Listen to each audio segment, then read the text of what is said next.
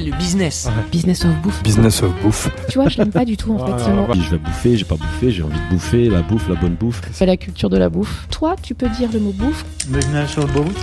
Dans le business of bouffe, c'est comme ça qu'on dit ici. Tout à fait.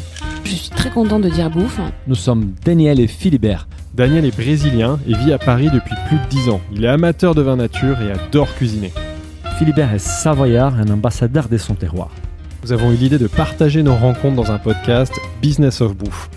Nous parlons bouffe, mais avec un angle business.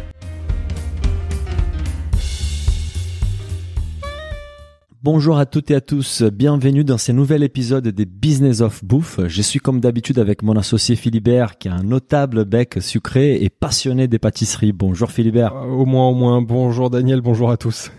Alors Philibert, cet épisode va te donner fin car nous allons parler de la plus belle success story du business de la pâtisserie. Mhm. Nous avons la chance d'avoir avec nous les cofondateurs et anciens PDG d'une marque mondialement connue et qui pendant 20 ans a été l'associé business d'un très grand pâtissier qui est d'ailleurs déjà passé par nos micros.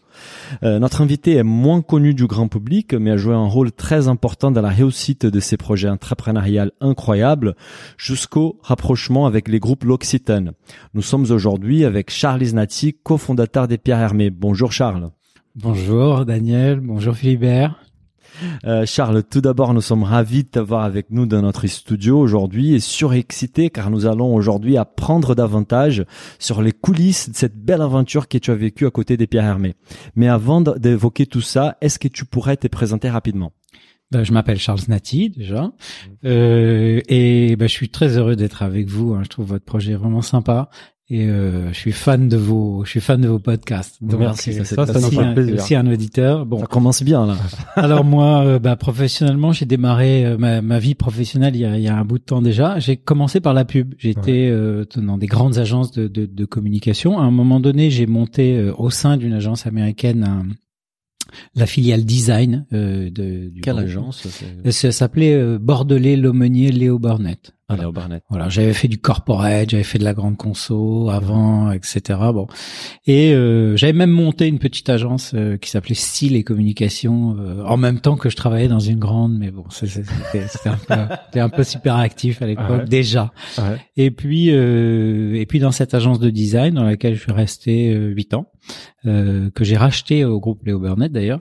Euh, c'est là que j'ai fait la connaissance de Pierre Hermé. Là, il n'y avait pas de bouffe jusqu'à jusqu'à présent. Ah, il y en, a- il y, en avait. y Parce en que avait, no- il y en no- voilà, je te pose cette question parce que tu connais notre question rituelle, c'est pourquoi la bouffe, pourquoi la pâtisserie? Donc a priori, c'est la rencontre avec Pierre ou il y en a, Ah, a un petit peu c'est la rencontre avec euh, Michel Brass et Ginette Ouais. Brass Ah, ouais, Ah, et euh, avec Alain Ducasse. Et ça, ça fait quand alors? Alors ça, c'était euh, dans les fins des années 80, début des années 90. Ouais. Et Tu euh, avec- tu tu devais pas étais être- jeune à Ouais, tu l'époque. devais- tu devais pas être vieux.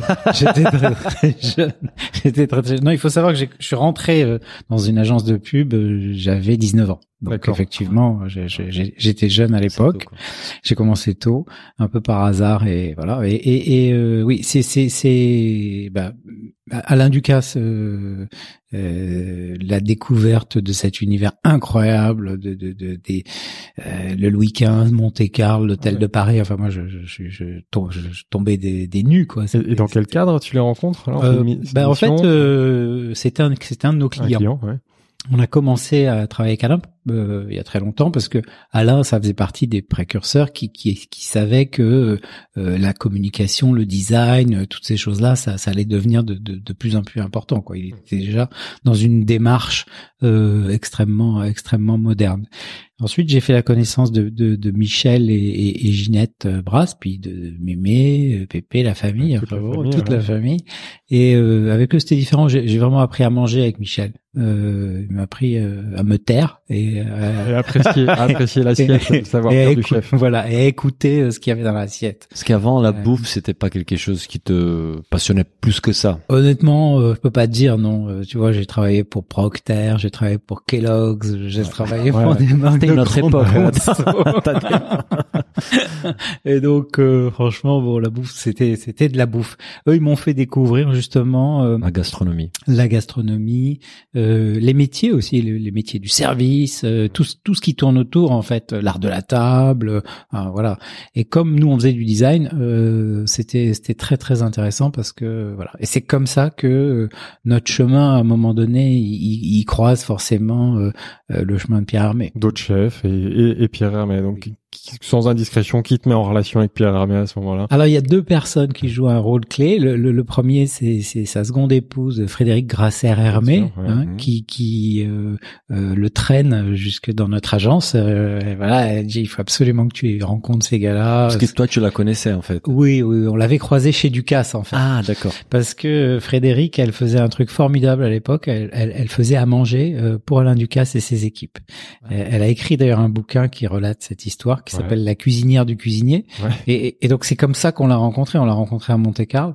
Et, euh, et donc déjà qui est une femme. Bon, vous la connaissez, vous. Oui, est- Aujourd'hui, elle elle est médiatique aujourd'hui. Oui, elle est, elle est, Voilà. elle est sur très, elle passe sur très très bon l'émission des François-Régis Gaudry euh, Paris Première. Donc euh, Frédéric, c'est c'est c'est une c'est c'est une punk quoi. Dans, dans la cuisine, elle, elle est elle est elle est incroyable. Et elle donc a la patate, ça se voit. Elle a, elle a une pêche euh, démoniaque et puis elle était déjà comme ça à l'époque. Hein. Elle a absolument pas changé. Et euh, voir euh, ce genre de personnes qui faisaient à manger pour euh, Alain Ducasse, ses équipes, c'était déjà c'était déjà une expérience. Et d'ailleurs, euh, c'est pour ça que le bouquin est intéressant, euh, la cuisinière du cuisinier. Je pense qu'on on le trouve encore. Donc Ouais. elle, elle, elle, euh, elle vit avec Pierre. euh, c'est, c'est, ils sont pas encore mariés d'ailleurs. Et, euh, et elle nous l'amène, elle nous, elle nous le fait rencontrer. Et c'est comme ça qu'avec mon associé Yann Penners, Là, on est en On- quelle année? Il, est quoi? Il est chez Fauchon? Il est chez Fauchon. Ouais. C'est 93. 93. Ouais. En fait, non, même, même avant, même avant, parce que 91, je pense que Mhm. euh, ma, ma première fille est née à cette époque-là, donc euh, c'est 91-92. D'accord. Voilà. Et on a euh, bah, démarré à faire des trucs avec Pierre parce qu'on était amis et qu'on s'entendait bien. Donc on a fait euh, un gâteau, un gâteau design, quoi, la, la, la cerise sur le gâteau. Ouais. Donc euh, ça c'était euh, c'était notre premier. La première Mm. collaboration, c'est première- ça, c'est- c'est collaboration. un gâteau et toi tu t'occupes de de quoi Du coup de le médiatiser, de faire quoi Qu'est-ce que tu as fait pour lui à ce moment-là? Alors moi déjà je, je dirige l'agence, je, je dirige l'agence de design. Donc Mhm. euh, je travaille avec un designer qui est une star du design qui s'appelle Yann Pénard. Et, Ouais. et donc on est euh, bah, on, on est comme Charles Natier et Pierre Hermé, euh, mais pas dans la pâtisserie. On est on, on est Charles Natier et, Pierre, et, et Yann Pénard dans le design. Ouais. Donc on est une sorte de, de, de couple infernal. Euh, et on essaie de pousser le bouchon partout où on peut, faire des trucs vraiment originaux. Et euh, on, on sort ce, ce, ce premier ce, premier objet qui est, qui, qui est un objet qui, qui vient de nulle part, mais, mais qui en même temps est très légitime. Il ressemble à une part de gâteau. Ça s'appelle la cerise sur le gâteau. Le packaging est magnifique. Donc c'est une collab de Pierre Armé avec un designer qui vient justement l'aider à, à, à, so- à travailler le design de sa pâtisserie. Tout à fait. Et d'ailleurs, au départ, on n'y a pas cru. C'est-à-dire que quand euh, Pierre nous a dit, oh, j'aimerais bien que vous fassiez un design, un design du gâteau, on l'a regardé, on a dit, attends, euh, pff, nous, on est des gens sérieux, on fait pas de design du gâteau. L'idée de travailler le design, c'est important, ça vient de Pierre. quand même. C'est Pierre qui a cette intuition. il de a, dire, il a envie de faire un truc. Il faut savoir que quelques temps avant, euh, il a fait un- une sorte de pièce montée qui a été euh, dessinée par Stark parce que Ouais. c'était un travail de commande chez Fauchon pour euh, un gala machin et, et que en fait euh, cette collaboration euh, elle était pas suffisamment aboutie pour lui. Il y avait pas quelque chose de, de, de vraiment puissant. Euh, c'était un one shot, hein, c'était juste Mhm. pour une soirée. Et donc lui, il veut un gâteau. Il veut un gâteau qu'un pâtissier ne serait pas capable de faire. Il veut bien faire la recette, mais il veut pas faire la forme. Ouais, la forme, il est prêt à se faire aider par un designer qui va l'emmener euh, ailleurs. Mieux que ça, il est prêt à se faire surprendre. Surprendre. Euh, c'est Ouais. c'est Ouais, ça qui était intéressant déjà à ce moment-là. C'était ça qui était qui était pas mal. Et puis on a fait surtout surtout un livre, euh, le premier livre de recettes de Pierre, euh, parce que à l'époque on, on- on a sorti un livre avec Alain Ducasse qui est publié chez Albin Michel qui s'appelle La Riviera d'Alain Ducasse, Mhm. donc avec euh, deux autres personnes qui sont euh, Jean-Louis Bloch-Lenné, très très grand photographe de nature morte. Et euh, Marianne Comoli, qui est euh, une des grandes rédactrices euh, cuisine de Paris, qui malheureusement aujourd'hui, à son âme, décédée. Euh, euh, mais ses deux sœurs, euh, les sœurs Scotto, sont, Michel et Elisabeth sont toujours là.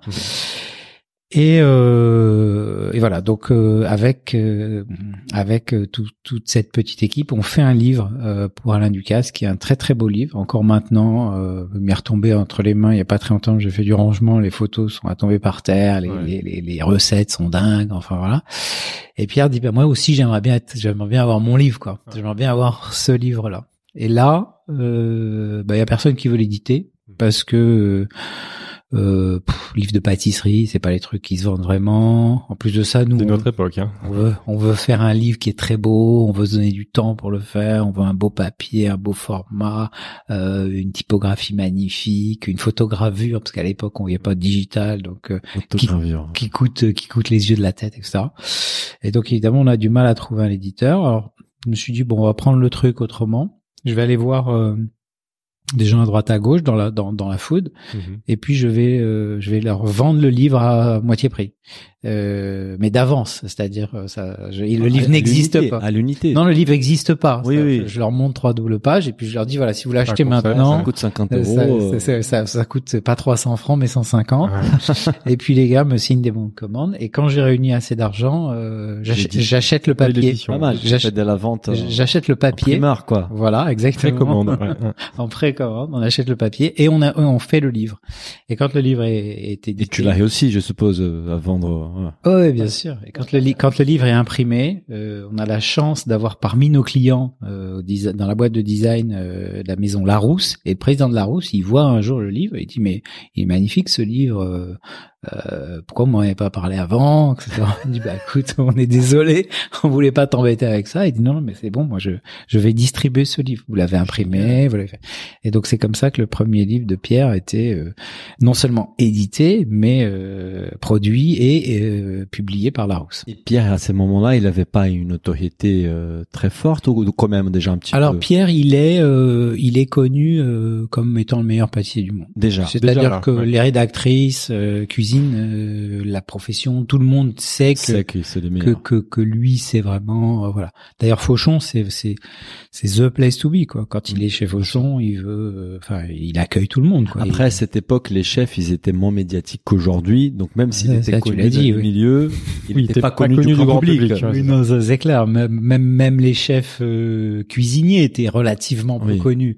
sortie de Bocuse, euh, euh, voilà, Trois Gros, Robuchon, un peu, un peu, un peu. Ouais, les trois étoiles. Voilà, Mhm. voilà. Mais euh, mais c'était pas ce qu'on la folie qu'on qu'on connaît aujourd'hui. Aujourd'hui, c'est comme des footballeurs, donc euh, Ah, c'est des, des stars.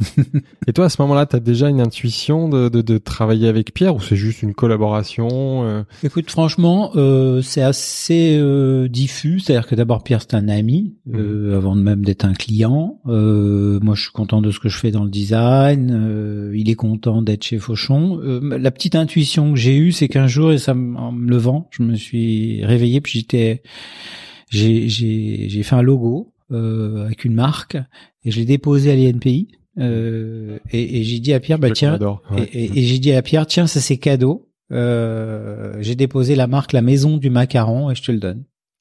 Voilà. Et, euh, et comme ça.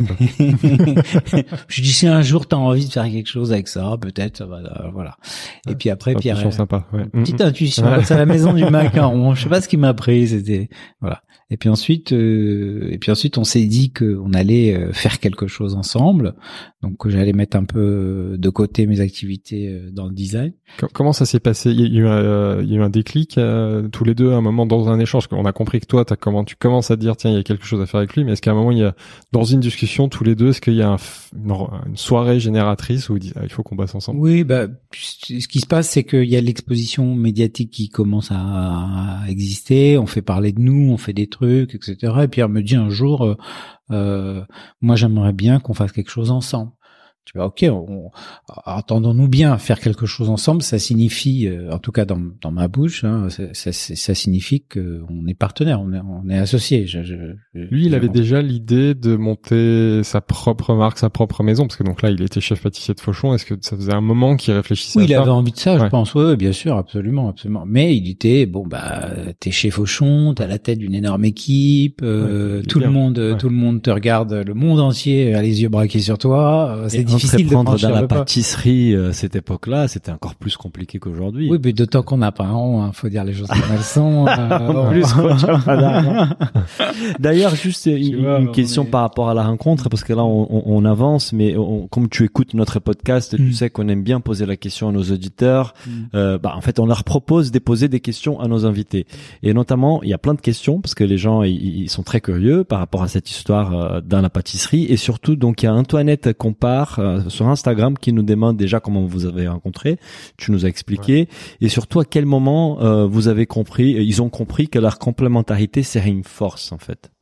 Euh, je crois que je, je suis pas sûr que tu comprends ça. En Mhm. fait, tu t'installes dans une relation euh, avec euh, avec un partenaire. Pour moi, en tout cas, c'est c'est quelque chose qui est complètement naturel. J'ai j'ai toujours fonctionné comme ça. Mhm. Euh, dans la pub, tu travailles en couple, euh, c'est-à-dire t'es t'es jamais seul. Duo, ouais. Voilà, t'es toujours un duo minimum. Parfois, c'est créa, trois, ouais, trois mm. personnes, donc il y a un échange. tu vois.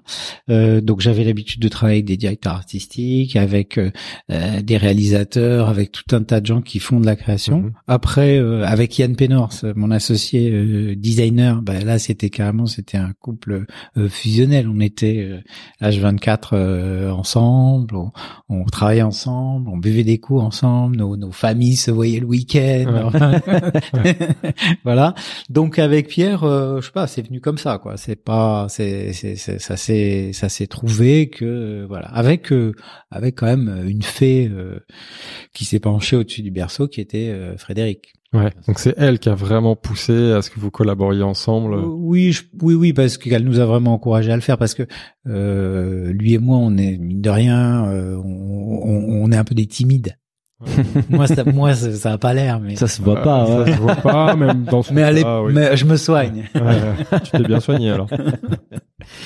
Ouais. Mais à un moment donné, euh, bon, je comprends tout à fait là, les contextes, mais à un moment où, où, où Pierre quitte Fauchon et, et vous- Alors, ça devient un peu plus concret. il quitte, il quitte pas Fauchon. En fait, euh, il y a sur la table déjà l'idée que nous on veut faire des trucs ensemble. Euh, Mhm. On a plusieurs pistes, plusieurs fers au feu, et euh, on, on- on crée euh, une structure euh, qui est une structure de conseil euh, qui s'appelle euh, Socrepa, Ah, oui. euh, la société de création pâtissière. Il, là, faut, il faut dire, il faut très, partager juste avec nos auditeurs les coulisses du podcast Mhm. parce que euh, Charles il est arrivé et il nous a sorti bah, un album photo avec des photos de l'époque qu'on va publier sont euh, Collector. collector, on va mettre sur Insta et sur les sites et aussi plein des Vous documents. foutez pas de moi, hein, les gars. Non non non non non, non, non, vraiment pas. non, C'est Bon, génial. Il nous a montré donc des documents de l'époque de, de la société des conseils que vous avez créés et qui sont dans un état incroyable. Oh, Bien merci. conservé. Donc Socrepa. Donc ça c'est Voilà. votre. Vous commencez par créer une activité de conseil.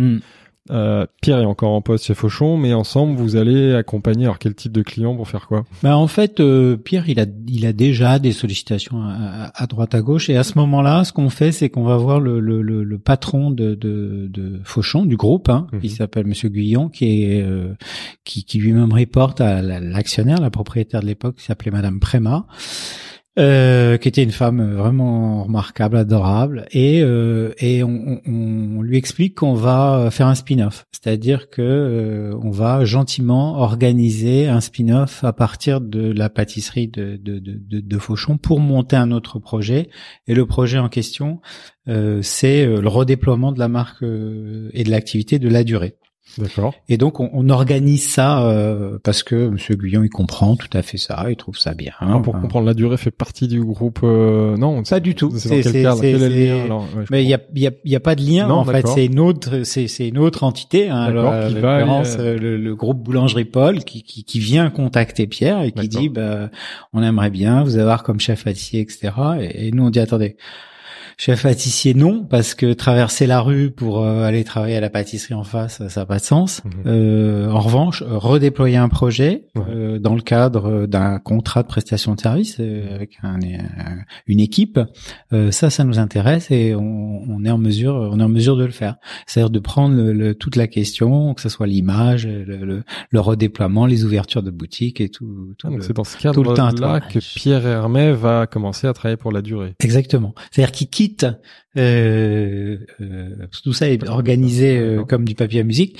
Euh, le 31 décembre euh, 1996, il euh, à minuit, il démissionne de, chez Fauchon et le 1er janvier à euh, zéro heure, Il euh, démarre. il démarre en tant que directeur de création de la durée. Directeur de euh, création externe, consultant. Il est Consultant, voilà, on est, on en fait, il y a tout, on, on- fait un spin-off, c'est-à-dire il y, a, il y a toute une équipe qui vient avec lui et on s'est Mhm. bien entendu avec Fauchon pour que ça désorganise pas la production, que ça se passe bien, qu'on reste amis, euh, qu'on, qu'on, qu'on, qu'il n'y ait pas de fâcherie entre nous ni quoi que ce soit. Super. Et c'est- et toi qui organise tout ça, quel chef d'orchestre de tout ça Parce que là, il faut un businessman. Pierre est plus le créal pâtissier. Oui. Et toi, du coup, tu prends déjà ce rôle de... de faire les contrats, Ouais. euh, de faire les négos, euh, de, de- d'embaucher les gens, euh, de faire tout de l'administratif en fait. Ouais, hein. Bien sûr.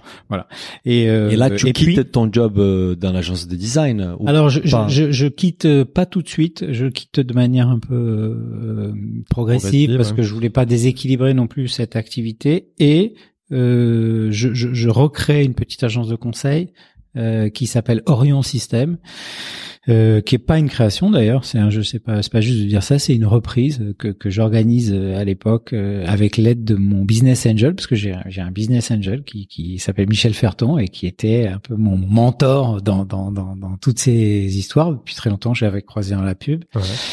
Et, euh, et avec lui, on, on reprend une petite euh, une petite structure de conseil corporate euh, qui fait euh, des sujets très très euh, techniques, euh, mais matières premières, transport, euh, euh, production d'énergie, euh, etc. Donc là, t'as des salariés. Et là, j'ai des salariés. Et là- que, ouais. qui- voilà. Et donc il y a, il y a deux deux structures.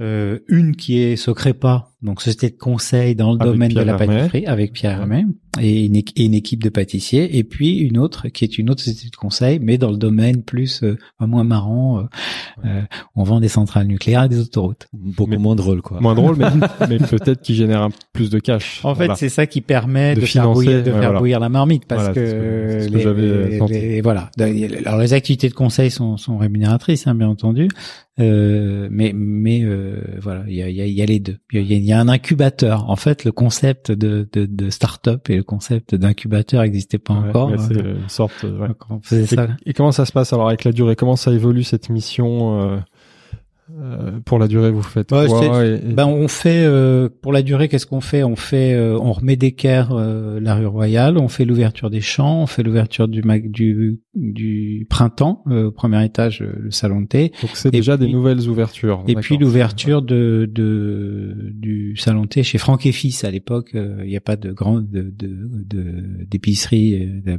grande épicerie à à Passy, il y a un Mm. truc qui s'appelle Franck et Ouais, Fils maintenant la grande épicerie 2. voilà. Mm. Et donc on, on on ouvre tout ça, on fait passer la boîte de je sais plus combien de personnes, hein, voilà. Et puis euh, et puis ça s'arrête euh, fin 98. Ça dure un an. Ça dure deux- grosso modo un an et demi. Un an et demi.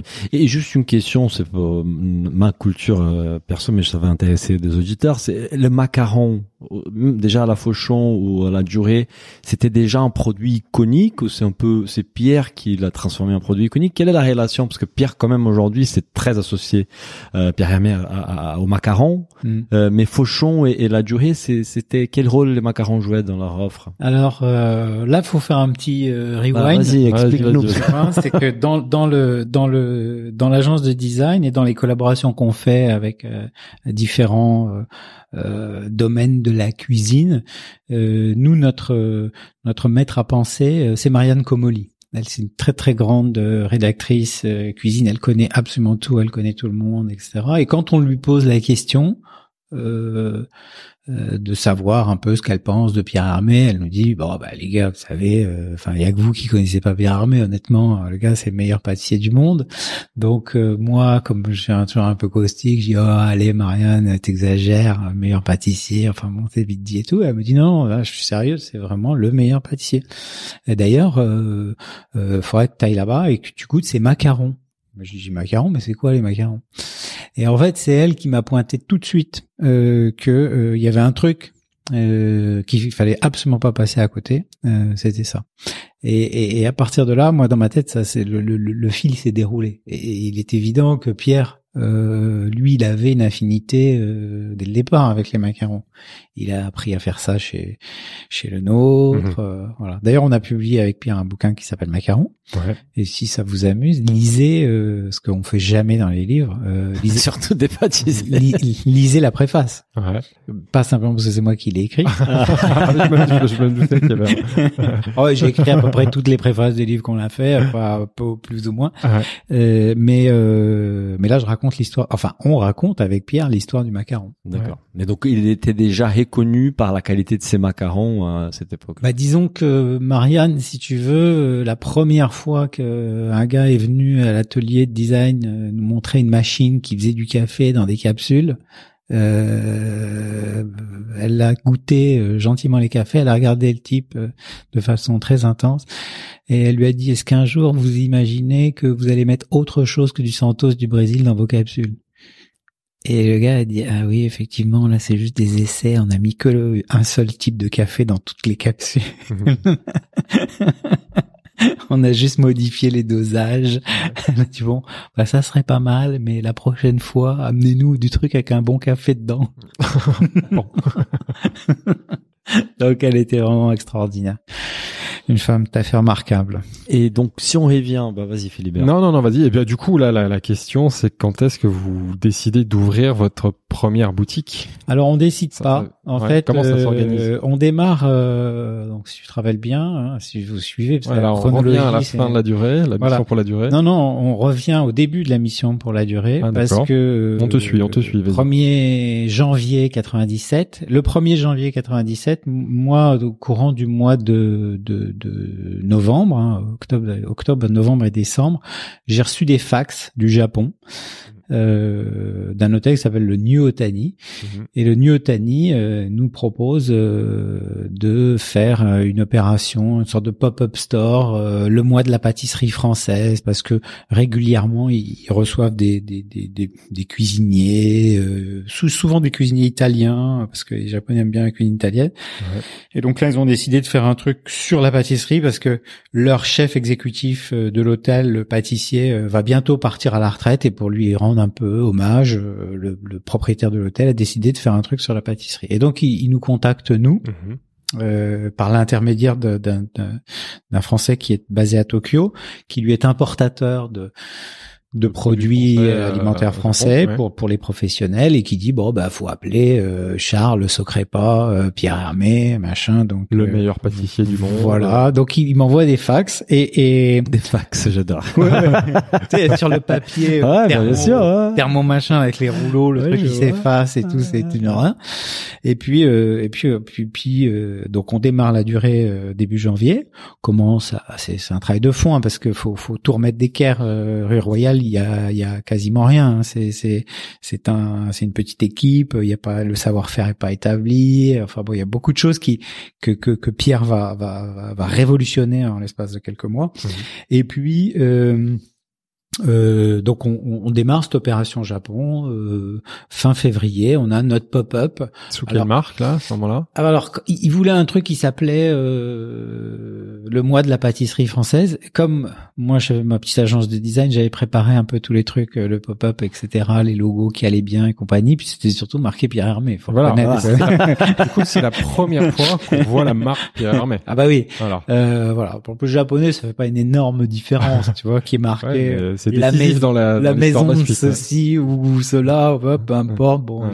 ils, ils, ont- ils étaient contents et, euh, et ça marche très très bien. Et, et le truc qui devait durer euh, trois semaines, euh, les Japonais euh, disent euh, bon ben finalement, est-ce que ça peut durer un mois, est-ce que ça peut durer deux mois, Euh, voilà. Puis puis puis et puis au bout de trois mois, euh, j'ai dit écoutez, euh, je vais revenir à Tokyo, on va discuter parce que Ça peut devenir un permanent. dans ce cas-là, on fait quelque chose de plus de plus pérenne. Et c'est comme ça que ça a démarré. Donc historiquement, euh, on démarre à Tokyo euh, avant même que on ait euh, commencé à bouger le petit doigt chez la durée. Ah, Je savais pas ça. ouais. ça. Voilà. Et, et d'ailleurs, ça va, ça va petit à petit. Donc, au fil elle, du elle- temps, elle- euh, elle- finalement, elle va rester cette, euh, cette, euh, bah, ce elle est toujours là. D'accord. Elle, est toujours là. enfin, le pop-up est, est plus là. Ouais. Euh, mais la boutique, parce qu'on a ouvert une boutique en dur euh, l'année d'après, en 98, Ouais. Euh, elle, elle est toujours là. Elle, est toujours là. C'est moi qui l'ai dessinée en grande partie. J'ai fait faire les meubles. euh, j'ai dû vendre ma voiture pour euh, faire les Ah, meubles. justement, ra- ra- raconte-nous ça. Donc, on a compris le, le- une boutique que j'aime bien, tu vois. comment ça, clair. com- comment vous passez alors du succès de ce pop-up à l'époque où vous travaillez pour la durée à a priori vous vous, travaillez plus pour la durée. De toute façon, tu nous l'as dit, cette mission elle s'est arrêtée Oui, fin hein. 2000, fin 97. À on va ouvrir une 98 pardon, on va ouvrir une vraie boutique permanente à Tokyo. Oui, bah alors comment? Bah j'en sais rien parce qu'en fait tu fais tout dans le dans le dans dans, dans le mouvement quoi. C'est-à-dire que moi euh, la journée euh, je, je je je vends des autoroutes et des centrales nucléaires. Oui, toujours, Euh, la nuit, C'est J'avais oublié La- déjà. la nuit, la nuit j'envoie des fax au Japon. Euh, euh, J'écris des dossiers de presse pour promouvoir euh, tel ou tel tel ou tel gâteau. Ouais. Enfin voilà. Donc euh, c'était quoi ta question en fait? Non, c'est que comment du coup comment tu comment ça se passe l'ouverture de la vraie première boutique Pierre Hermé à, à Tokyo? À Tokyo, alors ça c'est ça c'est 98, donc euh, septembre 98, ben on a fait la boutique en dur, etc. On y va avec Pierre. comment tu d'ailleurs comment tu trouves une boutique? Parce que t'es en France, vous avez des affinités euh, Ah non non, on est en fait on, est partenaires. toujours dans le même hôtel, Ouais, hein, de l'hôtel où il y a eu le pop-up. En fait, j'ai pas mis les pieds dans Tokyo pratiquement. Je suis resté dans cet hôtel, temps, ouais. voilà. Et, et, et je suis là euh, du matin au soir. Euh, le- alors faut voir l'hôtel, hein, attention, c'est pas c'est pas c'est pas l'ibis de- du coin. doute, ouais. Le, le, le truc fait euh, 1600 chambres. Mhm. Euh, Ah ouais. Il y a 60 points de vente de food and beverage et il y a et il y a 300 boutiques. Ah d'accord, donc c'est un Ouais. corner parmi. euh, voilà. Donc ouvrir une boutique là-dedans, euh, c'est pas c'est pas c'est pas infaisable.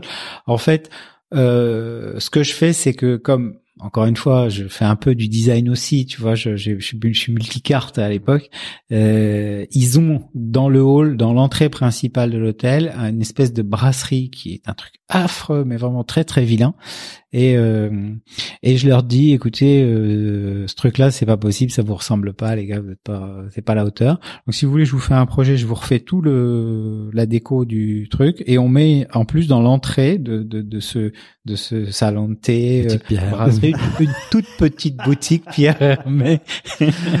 La bonne Voilà. idée.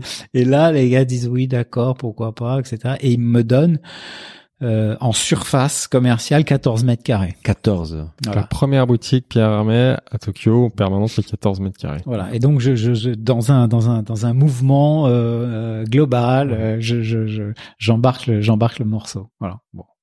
Et tu disais que c'est toi qui as dessiné euh, donc euh, la, la- les stands, les pop-up. C'est la première fois où on affichait la marque Pierre Hermé. Mm. Est-ce que c'est toi qui as dessiné les logos euh, Alors, le Pierre Hermé qu'on connaît aujourd'hui? Alors le logo Pierre Hermé qu'on connaît aujourd'hui, en fait, c'est un c'est un rip-off du, du, du, du logo que Yann Penors a dessiné au départ. D'accord. Et et et, euh, et moi, euh, ah, ça a pris ça a pris ça s'est pas fait tout de suite, ça s'est fait de façon graduelle.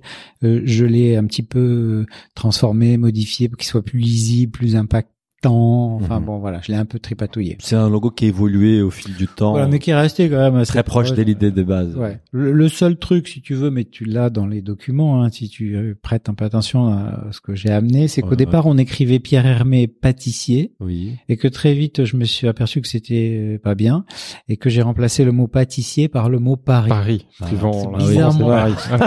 Non, d'accord. mais c'est tout bête, mais tu vois, par exemple, les Japonais, pâtissier, ça voulait rien Oui, dire. Par contre, Paris, Paris savent le lire. Ils, Ah oui, ils savent le lire, ils reconnaissaient le mot. Oh, Bien sûr. Maintenant, ils savent lire tout, donc euh, Oui, mais à l'époque, je comprends la, la Et- différence. Et du coup, donc, qu'est-ce que vous vendez dans cette boutique? 14 mètres carrés. Là, il faut choisir. Il faut aller vers les produits iconiques. Donc, c'est du macaron déjà à l'époque Alors, essentiellement. euh, d'abord, on commence avec le millefeuille, parce Hein que Pierre fait un millefeuille à tomber par terre. Ah. Donc, si vous connaissez pas le millefeuille, il faut, je vous On invite. a la à- photo du millefeuille qu'on va poster euh, sur Mais c'est pas- mais c'est même pas la photo, c'est le Polaroid de, de, Ah, la- c'est de le la, de la Polaroid. photo. Ouais. énorme. Donc le millefeuille, euh, on a démarré à Tokyo avec un truc que, que le japonais avait jamais entendu parler de ça, il l'avait jamais vu, c'était le Quinaman. Ah ouais. Là, on a vu la photo. Là, pour les prononcer, euh, c'est pas gagné, quoi. Oh, peut-être voilà. que déjà, c'est le plus nom- facile pour eux de prononcer Kunyaman que. Non, mais que tu d'autres vois, en fait, ce qui se passe à ce moment-là, c'est que il y a euh, de la pâtisserie française à Tokyo. mais c'est de la pâtisserie qui euh, est euh, soi-disant qui correspond au goût japonais, c'est-à-dire qui est adapté au goût des japonais. Donc en réalité, ce n'est pas de la pâtisserie française, c'est de la pâtisserie euh, transformée pour euh, plaire euh, à une sorte de stéréotype euh, de, de, de japonais. Et Pierre me dit, moi, tu sais, ces gâteaux-là, moi, je sais pas les faire. Moi, je sais faire des millefeuilles, je sais faire des kunaman, je sais faire des trucs. euh, voilà. Donc, on, on, on va faire ce que je sais faire parce voilà. que les gâteaux qui soi-disant plaisent aux japonais, bah, nous, on sait pas les faire. Donc, euh, on va, on va jamais Des être. haricots euh, rouges, des choses comme ça. voilà, exactement. Et donc, euh, et, et- et donc, on se démarque avec ça, et c'est ça qui crée la tension. C'est-à-dire que les, les quelques personnes qui ont l'habitude de venir en Europe, qui, qui, qui voyagent, qui sont dans les médias, qui sont dans la presse, qui sont euh, cultivés, qui sont gastronomes, ils disent waouh, ah, pour une fois, bah, c'est la première pâtisserie française, Française, de ouais. Tokyo, là une vraie, Vraie française. comme quoi. comme on pourrait trouver à Paris. Mhm. Sauf que nous à l'époque, on n'a pas de boutique à Paris. Ça- Voilà, mais ça, on va y revenir. Et du coup, ça, ça veut dire que ces pâtisseries-là, c'est vraiment très proche des pâtisseries que Pierre faisait chez Fauchon et à la durée. Ou est-ce Ah oui, qu'il oui. réinvente un style quand il... Ah oui, non, non, non. parce que là, c'est la première fois qu'elles sont marquées Pierre Hermé. Oui, ce sont ces recettes. Ce Ouais. sont ces recettes. Il, il, il évolue. Euh, Pierre, il faut savoir que bon, ce sont ses recettes, donc il fait ses, il fait ses recettes. En revanche, il, il évolue tout le temps. C'est-à-dire Mhm. que euh, une recette, elle peut changer d'une année sur l'autre parce que il va trouver qu'un truc lui plaît mieux comme ci ou comme ça. Il va transformer la technique, etc. Donc, euh, mais mais à la base, euh, euh, c'est ses recettes. Par exemple, l'ispahan. euh, qui est un qui est un gâteau euh, qu'on qu'on a fait euh, quand euh, on est on a ouvert les champs euh, chez la durée euh, l'I- l'Ispahan chez Fauchon ça s'appelait le paradis et, et alors il y avait à l'époque il y avait pas le litchi dedans Ouais. il y avait juste la rose et la framboise Mhm. et puis Pierre se dit ah bah tiens je vais essayer autre chose etc donc euh, voilà C'est une évolution, c'est une ça, évolution. ça reste des, des, de des po- recettes signatures qui sorte fait de évoluer. Pokémon euh, de la pâtisserie Pokémon. Et du coup, cette boutique, ça marche tout de suite? La boutique de Tokyo oui. Ouais, de Tokyo la première, ouais. Oui, oui, oui, elle marche tout de suite parce que euh, esthétiquement, elle est, elle a rien à voir avec une pâtisserie. En Ouais. fait, euh, c'était aussi ma volonté, c'était, c'était de casser le code. Euh, euh, et alors, vous avez lu Roland Barthes, l'Empire des Sens et tout Mhm. ça, donc euh, voilà, moi aussi. Donc, euh, je me suis dit, il faut proposer euh, aux Japonais parce que ils ne connaissent pas le produit, ils ne connaissent pas la marque. Donc, il faut proposer aux Japonais une approche par l'esthétique Mhm. de l'environnement commercial et donc euh, casser le code traditionnel de euh, la pâtisserie, enfin d'une boutique où on vend de la bouffe, Mhm. où normalement il y a un comptoir avec des gens derrière et puis des clients devant et Mhm. puis quand t'arrives ton tour, le gars te dit euh, qu'est-ce que vous voulez. Là, la pâtisserie euh, qu'on ouvre à Tokyo, elle tient plus, euh, elle emprunte plus à la bijouterie comme euh, comme comme esthétique et donc ce sont des meubles qui sont des meubles euh, qui font un mètre carré et, et, et, et la vitrine s'ouvre comme euh, euh, les, les les portes de la vitre, enfin la vitrine s'ouvre comme les les ailes d'une Lamborghini, Ouais, les portières d'une Lamborghini quoi. Ouais. Et d'ailleurs, euh, coûte à peu près le même prix. Ah ouais, je veux bien le croire. et donc, euh, et donc euh, les Japonais ils voient ça et Ça interpelle, quoi. ça interpelle et quelque part euh, dans la production du sens, euh, bah, tu dis ça c'est pas un gâteau, quoi. C'est pas un gâteau que tu connais. C'est-à-dire que effectivement des, des millefeuilles, ils- bah, Kunama ils en ont jamais vu, mais des millefeuilles ils en ont déjà vu. Ouais. Mhm. Donc, Ah, ça change la perception du produit. Exactement. C'est-à-dire qu'en fait, euh, c'est, c'est euh, moi je suis euh, sémioticien euh, de formation à la base, et donc euh, en fait, si tu veux euh, changer la perception, faut changer le sens. Ouais. Enfin, faut, cha- faut changer le signifiant, Ouais. et, donc le signifié va, va, va être transformé. C'est- toi justement qui s'occupe du design ou enfin le design de cette boutique Oui. ou tu le fais avec le, ton designer Non, celui-là je le fais moi, euh, essentiellement parce que j'ai pas d'argent, donc euh, je Ouais. peux pas faire Oui, travailler parce un autre- rappelle que tu as vendu ta voiture pour ouvrir cette boutique. Voilà, pour fabriquer les meubles. donc je fais les trucs moi-même. Il n'était pas une Lamborghini. hein. non, non, c'était une Golf GTI, c'était chouette. Ouais, quand même. Quel dommage. enfin bref. Euh, voilà. Et, et juste dans le design de, du, du lieu, est-ce que Pierre intervient ou au contraire, ça c'est des sujets sur lesquels il te laisse complètement. euh, Ah, il, L'action il me est carte laisse, blanche, il ouais. me laisse l'action et il intervient beaucoup parce que euh, en fait, euh, on, on, on fait tout ensemble. Euh, c'est ça qui. Fait, vraiment un duo. euh, Oui. voilà. euh, voilà, on partage tout, on regarde tout ensemble. Euh, excitant. Tu lui ouais. donnais des conseils en cuisine aussi. Non, non, non, non, honnêtement, dans un non. sens mais pas dans l'autre. Non, mais honnêtement, non. Pas, des conseils en cuisine. Mais si tu veux, par exemple, à un moment donné, euh, quand je lui dis, euh, la, combinaison de saveurs euh, rose, framboise, litchi que tu maîtrises parfaitement au travers de l'ispahan, est-ce que tu peux l'interpréter euh, d'une manière différente Au fond, c'est c'est un c'est Oui. un- Genre euh, un truc qui est un c'est comme un- macaron, faire un un- gâteau. c'est comme un thème euh, de jazz, décliner, mais ouais. que tu vas décliner. Alors au début, bon, voilà, et puis petit à petit, il revient, il me dit oui, mais alors, euh, serait peut-être possible de de- d'en faire une tarte ou d'en faire un chocolat. Ah bah, t'en fais un chocolat, dis donc, t'es parti super loin en fait. T'as t'as t'as changé complètement de registre. Et et, et ça. Euh, on a on a eu énormément énormément d'échanges euh, là-dessus évidemment mais lui dire euh, faut mettre plus de ci, plus de cela non c'est Et ridicule chacun, chacun intervient quand même dans le sujet de l'autre. Parfois, on voit des fondateurs, ou des sociétés qui sont dirigées par un couple de fondateurs où Mm. chacun est dans son dans son sujet avec assez peu d'intervention dans le domaine de l'autre. Là, lui intervient dans le design, euh, voilà, et toi, t'interviens aussi un petit peu quand même dans le sur Oui. l'offre. moins. sur l'offre. Oui, oui, c'est c'est c'est c'est en fait, euh, je dirais pas que j'interviens sur l'offre, c'est c'est c'est d'un autre, euh, c'est d'un autre, euh, c'est d'une autre nature. Mhm. Moi, j'ai une grande habitude de travailler avec des artistes ou des créateurs, et donc, euh, par exemple, je peux rentrer dans l'atelier d'un peintre et si je connais un peu le peintre, je peux regarder les toiles et à un moment donné regarder la toile et lui dire. Euh, T'as pris un stagiaire là ou bien euh, c'est toi qui l'as fait vraiment? Et, et le mec me regarde et il le prend pas comme une insulte il le prend comme une réflexion que je lui fais par rapport à son travail parce qu'il sait que euh, j'ai une lecture de son travail qui est une lecture assez approfondie et donc euh, il va me dire ouais en effet t'as raison elle est un garde on va la virer euh, tu vois? Donc c'est c'est ça aussi c'est ce type de dialogue là Ouais, parce savoir que parler à un créatif. euh, euh, voilà. Hmm. T'apprends à faire ça dans la pub. Euh, c'est c'est c'est c'est c'est indispensable. Euh, T'apprends à le faire aussi euh, dans le design. Euh, Enfin, moi je l'ai fait. Ça a toujours été ça a toujours été euh, quelque chose que j'ai su faire de manière instinctive. Euh, je sais. Euh, ça paraît bizarre, hein, mais je sais faire la différence entre un truc euh, qui est bien, euh, qui, qui vraiment envoie du pâté, et un truc qui est crasseux.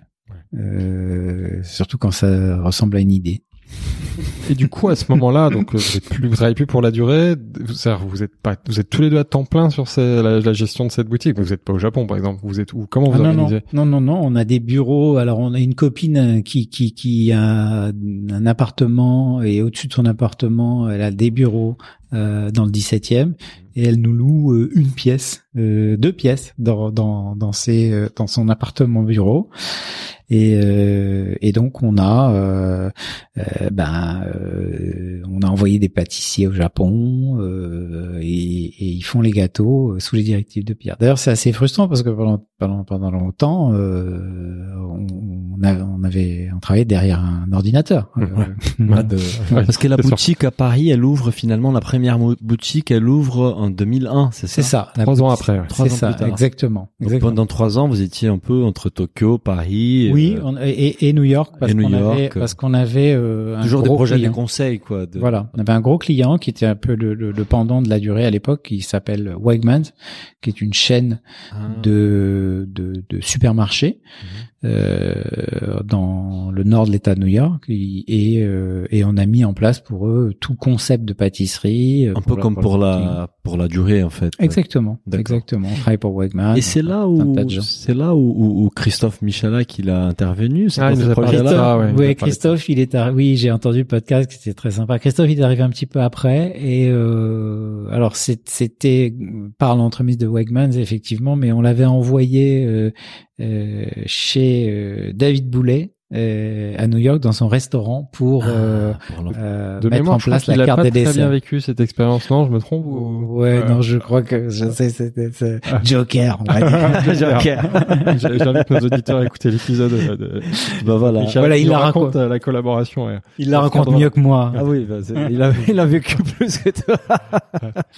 et, et du coup, 2001, euh, première boutique à Paris, 72 rue Bonaparte. C'est ça. C'est ça. Exactement. tu nous as montré des photos là. Mm. Il y avait déjà la queue. Ça m'a fait penser à un certain Cédric Grolet et son Ah bah ouais. et la queue devant sa boutique. bah, c'est ouais. pareil quoi. Ah bah exactement. Moi, quand j'ai vu quand j'ai vu la boutique les- la boutique de Cédric euh, avenue de l'Opéra, c'était génial. Ça m'a rappelé vraiment euh, les souvenirs. Avec euh, à l'époque, moi j'avais j'avais qu'une seule angoisse, vraiment, c'est que les gens reviennent pas. Je- Ça va être l'enfer, quoi. Ils vont nous haïr, ils vont nous détester. Oui, parce que finalement, Pierre Hermé est plus visible pour le public français depuis trois ans, Mm. même s'il est certainement encore perçu comme étant le meilleur pâtissier. Mm. Donc, En fait, euh, ce qui s'est passé pendant ces trois ans, c'est qu'on a énormément capitalisé sur les sur les médias et sur la et sur les, les tous les gens qui à un moment donné euh, Ouais. parlent de gastronomie. ouais, donc finalement, il était Et- présent. ouais. Mm. Et donc on a fait un gros gros boulot en communication pour que au moment de l'ouverture, euh, les gens disent euh, voilà c'est si tu veux euh, euh, à l'époque t'as t'as t'as euh, ouvrir une pâtisserie c'est un non événement et, et, et ce qu'on fait à ce moment-là c'est que euh, au lieu d'être dans euh, la rubrique cuisine de Télé 7 jours, euh, on est dans les pages euh, euh, Quad 9 euh, de L. Ouais. Et, et, et donc euh, ça- on, Ça change on tout. change le Dans les paradigme. sujets design, faire des sujets. Vous sortez de des On- chroniques on- on- culinaires classiques. En plus de ça, euh, honnêtement, la boutique, elle est tendue parce que là, c'est Yann Pénor, c'est mon associé d'avant qui, qui fait la boutique. C'est que il y a quand t'es dehors, tu vois pas ce qu'il y a dedans. Euh, Il y a rien en vitrine, il y a pas de gâteau. D'accord. Euh, Il y a pas marqué pâtisserie, ni pâtissier, ni rien du tout sur l'aventure. Et, et, donc, euh, et donc, faut savoir que dans ce truc-là, on vend des gâteaux quand même. Et, et, et justement, enfin, ce qui est marrant, ça, enfin, je m'en souviens très bien, mais, mais à l'époque, les gens passaient et puis ils, ils, interpellaient les, les, les gens en disant mais pourquoi vous faites la queue? C'est, c'est, ils vendent quoi là-dedans? Mais, le- mais le monde attire le monde. Ouais, donc ça. Et voilà. Et comment t'as géré justement les médias? C'est toi qui t'occupes de ça, de les- la presse, les PR, enfin les, relations publiques. Absolument tout. Ouais. Je, je, Et je- comment tu fais Enfin, tu- t'as des relations, t'as un carnet d'adresses, t'organises des Alors, des rendez-vous, tu crées des euh, contenus, bah là encore, euh, là encore, Frédéric Grasser, euh, c'est quelqu'un qui, qui connaît très très bien ce monde-là. Elle connaît beaucoup beaucoup de monde dans dans, dans euh, les magazines qui parlent de cuisine. Euh, et puis moi, euh, bah après c'est mon métier, hein, c'est-à-dire que faire parler d'un sujet, Ouais. euh, ben je fais ça toute la journée. hein. Ouais. donc euh, c'est facile. Bon, donc Enfin, c'est facile. T'as une belle matière parce que t'as un j'ai un, j'ai un talent, produit extraordinaire et, euh, et et comme on n'a pas beaucoup de sous euh, etc. Toujours pas. euh, pas. j'ai un de mes, mes, mes très très bons amis euh, dont euh, la fille euh, que j'ai connue que j'ai vu pratiquement naître euh, refuse absolument de passer le bac et euh, elle est très fâchée avec euh, avec euh, ses parents elle est en révolte etc et je dis bon te casse pas euh, va venir bosser avec moi j'ai besoin d'une attachée de presse et donc euh, j'embauche une attachée de presse qui a 17 ans Ouais. et euh, et je la forme et euh, et et ensemble on va on va on va mettre le feu Ouais. aux- aux poudres quoi Ah ouais. Donc pour c'est elle qui a mis en place avec, sous tes ordres tout ce travail pour préparer l'ouverture et faire en sorte que le jour de l'ouverture il y ait une queue. euh, Bah oui, c'est- enfin, faut savoir qu'on écrivait les dossiers de presse, on les photocopiait, on allait euh, chez Copytop euh, faire la couverture, euh, Copytop. coller les trucs, J'adore la référence. mettre les agrafes. toujours, non, je sais euh. Et oui. Et qu'est-ce que pour toi tu penses par rapport à l'offre? Bah tout de suite, bah, euh, Pierre Hermé était reconnu comme les meilleurs pâtissiers du Mm. monde, mais qu'est-ce qu'à ces moments-là, les, euh, quelle était la différence des Pierre Hermé par rapport aux autres pâtissiers à l'époque en fait? Qu'est-ce que faisait de lui un pâtissier extraordinaire? Ça, ça a été bien résumé par euh, le critique gastronomique de Vogue, qui s'appelle, qui s'appelait Jeffrey Steingarten. qui euh, qu'on avait rencontré euh, quelques années auparavant. Euh, Jeffrey, c'est une terreur, c'est-à-dire il écrit pour Vogue USA, donc euh, 12 numéros par an, et dans les bonnes années, il écrit euh, 9 articles parce que autrement, il est trop fatigué, c'est trop compliqué, voilà. Donc euh, voilà, Super boulot ça. c'est un c'est un gros boulot. Euh, par contre, il est capable, euh, s'il te tombe dessus, il te démonte T'es mort. t'es Mmh. mort. Voilà. Et un jour, euh, quand on avait publié le bouquin euh, à l'époque, euh, le premier livre que Pierre était chez Fauchon, euh, Pierre il reçoit une lettre de Jeffrey Steingarten qui dit Monsieur euh, Hermé, euh, je suis venu dans votre boutique place de la Madeleine à Fauchon, j'ai goûté vos gâteaux, j'ai acheté votre livre, s'appelle Secret gourmand, il y a les recettes dedans. Et euh, je suis rentré chez moi à New York, j'ai fait les recettes et vous êtes un gros menteur parce qu'en fait euh, quand on fait les recettes ça donne pas, du tout pas la même chose. Ouais. Ouais. Voilà. Alors mince purée, le gars il va nous il va nous il va nous assassiner. Et euh, on se dit avec Pierre non non mais on va faire autrement. On va lui écrire une réponse. On a dit Monsieur Steingarten, vous êtes un super euh, critique gastronomique tout ça, euh, mais vous êtes un très mauvais pâtissier. Alors vous allez refoutre euh, votre derrière dans un avion. Vous allez bien. venir à Paris et puis vous allez faire les recettes devant moi et puis je vais vous dire là où vous vous trompez. Génial. Voilà. C'est audacieux, c'est bien. Et euh, et là, euh, Jeffrey, il écrit un article dont le titre est euh, Pierre Hermé is the reigning Picasso of pastry. Ah oui, c'est Ah, plus ça, bien sûr. ouais. Picasso. Et c'est c'est pour Et ça. donc, ça, en fait, le mec m'écrit euh, la baseline qui va bien, quoi. Ah bah ça C'est-à-dire, va très euh, bien, je- hein, même. que tu t'empresses du coup de reprendre dans tous les dossiers de presse et que la presse reprend. C'était un très bon investissement, cette venue de messieurs. euh, Eh ouais, eh, eh, eh, exactement. Et alors, si tu veux, qu'est-ce qu'est-ce qu'il veut dire par là? Il veut dire que euh, d'abord, euh, Pierre, c'est un, c'est c'est c'est c'est un créateur, donc il crée des, des choses, il, il crée des des, des recettes, euh, mais c'est aussi un technicien. C'est-à-dire, c'est quelqu'un qui maîtrise d'abord la technique et qui ensuite euh, est capable de euh, développer de la, de la création et qu'il est capable de le faire euh, un petit peu tous azimuts.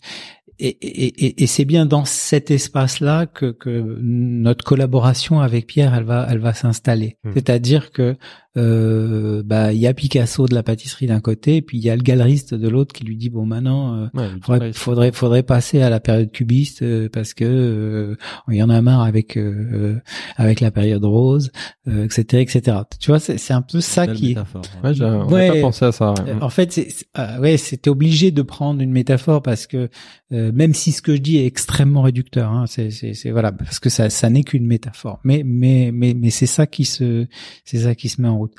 Et, donc, euh, moi, ce que je fais en termes de communication, c'est que je fais affleurer euh, cette idée que Pierre Hermé est le Picasso de la pâtisserie. Et d'ailleurs, si tu prends le portrait officiel de Pierre Hermé, hein, l'image qu'on a utilisée pendant 20 ans parce que c'était interdit de faire autrement, euh, tu vois jamais Pierre Hermé euh, mettre la main à la pâte, tu le vois jamais dans son labo, tu le vois jamais, euh, voilà. Oui, vrai. Tu le vois dans un portrait en noir et blanc, il a une veste de chef, mais il regarde pas euh, l'objectif euh, frontalement. Par terre, ouais. Il a la tête légèrement baissée, on voit qu'il est dans ses pensées, il a Il la main dans les cheveux. ouais, main dans le les cheveux, et on voit chapeau. qu'il intériorise une pensée. Donc ça, c'est une posture. Euh, je reviens à la sémiotique. C'est une posture de créateur. C'est vraiment le, le penseur, le type qui réfléchit. Et, et, et donc c'est cette image-là qu'il faut, euh, sur laquelle il faut bâtir, il faut travailler, il faut faut faut développer. Donc Picasso de la pâtisserie, le type qui réfléchit, qui est dans la création, qui est pas dans le faire, qui est dans qui est dans qui est dans le savoir-faire. Mhm, mais c'est qu'intéressant et on va revenir sur ça. On parle, on veut parler de l'offre, mais tout de suite, tu avais bah, Pierre Hermé, c'était un talent incroyable, c'est un talent incroyable. Donc euh, avec euh, sur les fonds, les produits, tout ce qu'il faisait était magnifique. Et là, vous avez bien travaillé la forme sur tous les aspects en fait, dès l'image du de l'homme, mais aussi les produits, les Oui. packaging, les boutiques. On sent que tous les détails sont hyper réfléchis. Oui, parce que euh, encore une fois, enfin, c'est- le, le truc, c'est que euh, un, un millefeuille ressemble à un millefeuille. Mhm. Si je te pose deux millefeuilles devant toi, bah, tu vas me dire, bah, je sais ce que c'est qu'un millefeuille. J'ai déjà vu un millefeuille, j'ai déjà goûté un millefeuille. Oui, mais euh, je vais te dire, celui de Pierre Hermé, il est meilleur. Sauf que sur Non, une ouais, non, photo, mais attends, ouais. mais sur une photo ou même en, en boutique, Ouais. en fait, qu'est-ce qui t'indique Tant que tu l'as pas goûté, c'est tu- difficile de, faire, de faire ça. C'est intéressant parce que tant que tu n'as pas détruit l'objet, tu, tu, tu ne sais pas de quoi il est fait. Ouais. Tant que tu l'as pas ingéré, tu sais pas de quoi il est fait. Et ça, c'est intéressant par rapport à la bouffe, c'est que en fait, euh, la, bouffe, c'est un, c'est un, c'est un objet design un peu, un peu particulier Mhm. parce que euh, ce n'est que sa destruction qui, qui va permettre d'engager la relation. Mhm. Et, et, et donc, euh, qu'est-ce qu'il faut faire? Bah, Il faut jouer avec tous les composants autour pour, pour, pour pouvoir euh, faire comprendre instinctivement euh, au client que euh, ce- ceci n'est pas un millefeuille. Ce- Mhm. Ceci est une expérience qui, qui va t'emporter, qui va te faire voyager. Qui, voilà. Et donc c'est ça le c'est ça le truc. Et c'est là où tu vas utiliser toutes les mécaniques, le, le, le, le visuel, le merchandising, l'aménagement, le packaging aussi, c'est un Oui, point ça. très important euh, dans. Bah, bien Ça, sûr. par exemple, c'est toi qui t'occupes de parce que l'identité du produit, le packaging, c'est Bah oui. Ouais. Voilà. comment, Ah, comment- ouais. Le, le, le packaging, alors le packaging, il a une histoire, c'est que quand on crée la boutique de Vaugirard, on, on fait appel à un jeune architecte à l'époque qui s'appelle Christian Bicher, et euh, et il y a une des filles qui travaille dans le studio de Christian Bicher qui un jour vient avec des dessins euh, qui étaient euh, qui étaient la préfiguration du, du, du packaging avec les petites feuilles, les petits Mhm. trucs, les trous dans les dans les sacs et tout ça, et on s'est regardé avec Pierre, on s'est dit waouh, c'est ça qu'on veut, c'est exactement ça. Euh, elle a pile poil euh, tapé dans le mille. Le L'inspiration, truc, il a pas changé quoi. c'est Ouais, l'inspiration. c'est les mêmes. Hmm. On retrouve tous les codes du luxe. c'est très luxe. C'est ce que je veux dire. L'inspiration, c'est les marques de luxe, euh, la, Oui. la joaillerie. euh, Ouais, alors là, je suis plus dans mon métier de de de de de, de faire de la stratégie, hein. c'est-à-dire Mhm. que je, je je je prends un modèle euh, stratégique que que que je copie dans un autre secteur, Dans un autre que tu appliques à la que je- pâtisserie. voilà, parce que Et parce qu'il y a la- rien, Ce que il tu y a appelais d'ailleurs la haute pâtisserie. À ce moment-là, C'est- Exactement. quand, quand est-ce qu'il est né d'ailleurs ce mot euh, haute pâtisserie, ouais, dans ces eaux-là, quoi, dans qui ces- est une fois de plus la référence à la haute couture. et- Oui, parce que l'idée c'était aussi de se dire euh, si on veut démarquer, si on veut bien bien enfoncer le clou, que les gens comprennent que c'est pas juste des gâteaux. Parce que en fait, euh, le truc aussi, c'est que moi, quand je vais faire, quand je vais voir les banquiers, euh, etc., ils, ils me regardent comme un, comme euh, si j'étais tombé du placard. Ils disent mais pourquoi ce gars-là, il veut ouvrir des pâtisseries? Et Il y a même un jour un type, un, un banquier très très très bien, qui m'a dit écoute Charles, t'es sympa et tout, mais tu, tu- enfin tu, tu faire des tu, gâteaux, tu vas, tu vas pas vendre des pains au chocolat. Euh, propose-moi un vrai business et puis on va en parler. Et, euh, et voilà, donc c'est pas considéré comme ça. C'est c'est c'est c'est autre chose.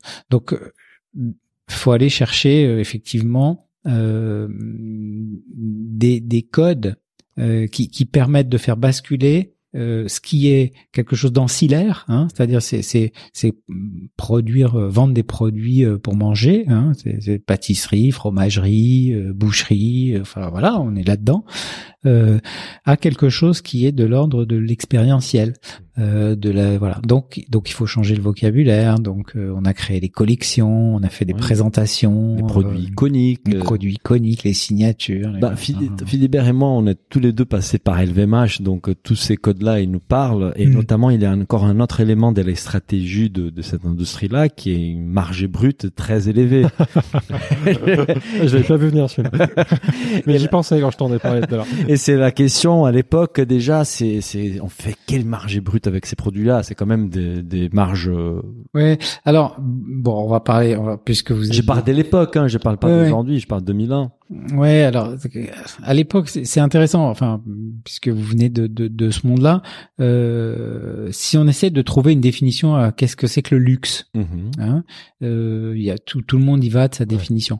Moi, de de mon point de vue, euh, le luxe euh, c'est le produit de le produit de luxe, c'est le produit où euh, finalement c'est la main d'œuvre qui représente la plus grosse partie de la chaîne de valeur. Mhm. Et donc, euh, donc ça exclut beaucoup de produits qui se prétendent être des produits de luxe parce que si et voilà. Et donc dans la pâtisserie, euh, il y a euh, effectivement cette composante. Et de ce point de vue-là, moi je me réclame de la haute pâtisserie et, Mhm. parce que quand on regarde notre PNL, eh ben euh, c'est la mozzarella qui coûte qui, qui pèse le plus. Ouais. Hein, parce que voilà, il faut, faut, faut du de monde, etc. vie, Donc à ce titre-là, c'est c'est un, c'est un produit. Alors d'aucuns disent d'artisanat, moi je dis de luxe. Mhm. Euh, et on voit bien que dans les industries du luxe, c'est, c'est plus la main d'œuvre qui, qui, qui pèse le, le, le plus. Hein. Enfin, je, je sais pas, je suis pas, oui, je suis pas bah, ça, spécialiste. on est mais- parti, euh, on sait plus. Mais pas de, pas de nom, pas de nom. Alors, je sais pas si Daniel, tu t'attendais à un pourcentage dans la réponse. juste Je te laisse dans leur le lancer si tu veux. Non, nous, on connaît un peu les, les, les, les- la marge, bon. la marge brute de, de certaines marques des luxe, qui c'est du 80% pour certains produits, et c'est pas un juste, secret, ouais. et c'est justement ça qui permet un investissement derrière pour avoir des jolies boutiques, un beau packaging, un service euh, euh, de haut niveau. Voilà, c'est c'est c'est c'est juste un, une stratégie Oui. et qu'il faut construire autour de ça. Oui, alors après ça, ça a une limite, hein, c'est-à-dire que euh, moi j'ai toujours considéré que euh, on, on vend des gâteaux, donc euh, il faut quand même que les trucs restent accessibles, Mhm. c'est-à-dire que C'est du luxe ça, accessible. ça, a beau, ça beau être du luxe, euh, n'importe qui peut s'acheter euh, un croissant. Enfin, franchement, euh, entre un croissant de luxe et un croissant euh, lambda, il y a un différentiel qui est pas énorme entre un, un sac à main de luxe Ça et un, hein, je sais pas, pas. On n'achète pas ça tous Voilà. les jours, on est d'accord. Puisqu'on est dans les sujets de marge, les- on a beaucoup parlé de la main d'œuvre là. La, la matière première aussi, est-ce que ça a été un sujet à l'époque de soigner le sourcing sur les ingrédients? Euh, alors euh, là-dessus, euh, c'est hein, très, c'est hmm. très, c'est très, c'est très évolutif. Et il faut savoir que dans la pâtisserie, la matière première de base, elle coûte pas cher. Je veux dire, euh, euh, le sucre, euh, la farine, le beurre. Euh, la, le, le- le lait, Mhm. euh, qui est quand même le, le- le- enfin la, la crème, hein, le, le fondamental de, de- Bon, voilà. Après, tu peux rajouter des amandes. Alors, le truc qui coûte le plus cher dans la pâtisserie, c'est la vanille. Et Mhm. aujourd'hui, euh, Aujourd'hui, il y très, a une très cher, telle spéculation pour- sur la vanille que euh, ça coûte plus cher que du caviar. hein. Donc, euh, c'est, c'est, voilà. Donc, la, la matière première, elle, se, elle, tu l'abordes pas en, mat- en, en termes de, en termes de coût. Euh, tu, l'abordes plus en termes d'exclusivité. Et ça, on l'a beaucoup, beaucoup travaillé avec Pierre, de développer des relations euh, très particulières avec certains fournisseurs Mhm. pour que, euh, au fur et à mesure qu'on grandissait, on était capable pratiquement de leur garantir le fait qu'on allait leur acheter toute leur production. Et du coup, les gars euh, produisaient des choses exceptionnelles. Et voilà. Et ils ont une matière première exceptionnelle que n'ont pas les autres et ça se ressent dans le produit fini. forcément. Voilà, Ouais. voilà. Et justement, si on parle des matières premières, bon, ça c'est un sujet qui est plus d'actualité sur euh, l'engagement et la saisonnalité. Est-ce que est-ce que c'est un- est-ce que c'était un sujet D'ailleurs, ça l'est peut-être toujours pas actuellement de, de respecter les Mhm. saisons? On parle beaucoup de l'isparon Oui. qui est fait à base de, de framboises. Euh, est-ce que ça, a été- ça fait partie des, des réflexions euh, Je- je- c'est ça, ça a toujours fait partie de la réflexion. Je, je, honnêtement, je, je sais pas comment ils le traitent aujourd'hui. Ouais. Donc, euh, je, mais, mais, mais oui, euh, la question elle est sur la table. Ouais, toujours, Euh, ouais. Après, l'époque, c'était pas la même non plus. Voilà. On parlait beaucoup moins de ces éléments-là en 2000, quoi. euh, Pas du tout, même. On en parlait, global, déjà. On parlait absolument pas. hein. Oui. Donc euh, C'était pas c'était du tout du tout un sujet. Les premiers sujets qui sont apparus là-dessus, c'est venu sur le chocolat euh, et le commerce équitable. Mhm. Voilà, c'est Mhm. c'est là que ça commençait euh, ça commençait à poindre. Mais euh, aujourd'hui, il faut vraiment se préoccuper de ces histoires. Super. Et si on parle de boutiques, parce que les boutiques, bah, on a, on a déjà commencé parlé, à parler, on peut, oui. on peut continuer. ouais. Et surtout les ouvertures, parce que donc là, on, on, s'est- on, s'est- on est resté à 2001, ouverture de la première boutique à Paris. Comment ça Mm. s'est enchaîné les autres ouvertures? Alors, euh, ce qui ce qui a mis du temps, euh, ça a été de passer de une boutique à t'as une boutique à Paris, une boutique à Tokyo. Donc, euh, Mhm. faut se lever euh, très très tôt le matin, aller au pratique. labo à Tokyo, ensuite prendre l'avion avec le décalage horaire. À Il d'autres- les Concorde à l'époque. hein. Voilà. À, à- à à. Voilà. Donc, non, ce qui était difficile, c'est d'avoir une boutique à Tokyo, une boutique à Paris, et, et c'était de pas, ce qui était difficile de passer de 2 à 4. Et, et, et donc, grosso modo, euh, on a mis, euh, alors euh, à Tokyo, on, 98-2000, on a ouvert la deuxième, et à Paris, euh, 2001-2004, on a ouvert la deuxième. Et donc, 2004, ok. en 2005, on, on, on a quatre boutiques, ce qui est, on a une Un énorme empire. un empire, une énorme marque, euh, etc. Et ce qui est marrant, c'est que déjà, euh, c'est l'effet des médias et de la notoriété, etc. C'est que les gens disent oh là là, ouais, mais vous avez un truc extraordinaire, euh, Mhm. etc. C'est énorme. euh, et, et votre boutique à New York, euh, elle marche bien. Ouais, non mais attends, en fait, bon. Et, et, et donc, et donc, euh, et donc, euh, voilà. Euh, donc c'est 2005, on est à 4 Ouais. euh, le, le- le gros déclic, euh, le gros déclic, ça, ça a été euh, en 2009. Euh, je me balade, je passe rue Cambon. Je- Mm. J'arrive. euh, à l'époque, on peut circuler dans la rue de Rivoli, donc euh, j'arrive en voiture rue Cambon et je Ça, vois et je vois une boutique euh, fermée, euh, enfin marquée euh, allouée, euh, boutique qui vend des fringues pour enfants, euh, rue Cambon. 2009, c'était juste après la crise du subprime. Mm, voilà. mm. Exactement. Et euh, j'appelle Pierre et je dis écoute, euh, j'ai vu une boutique, euh, je sais pas, ce serait marrant d'avoir un truc, euh, voilà.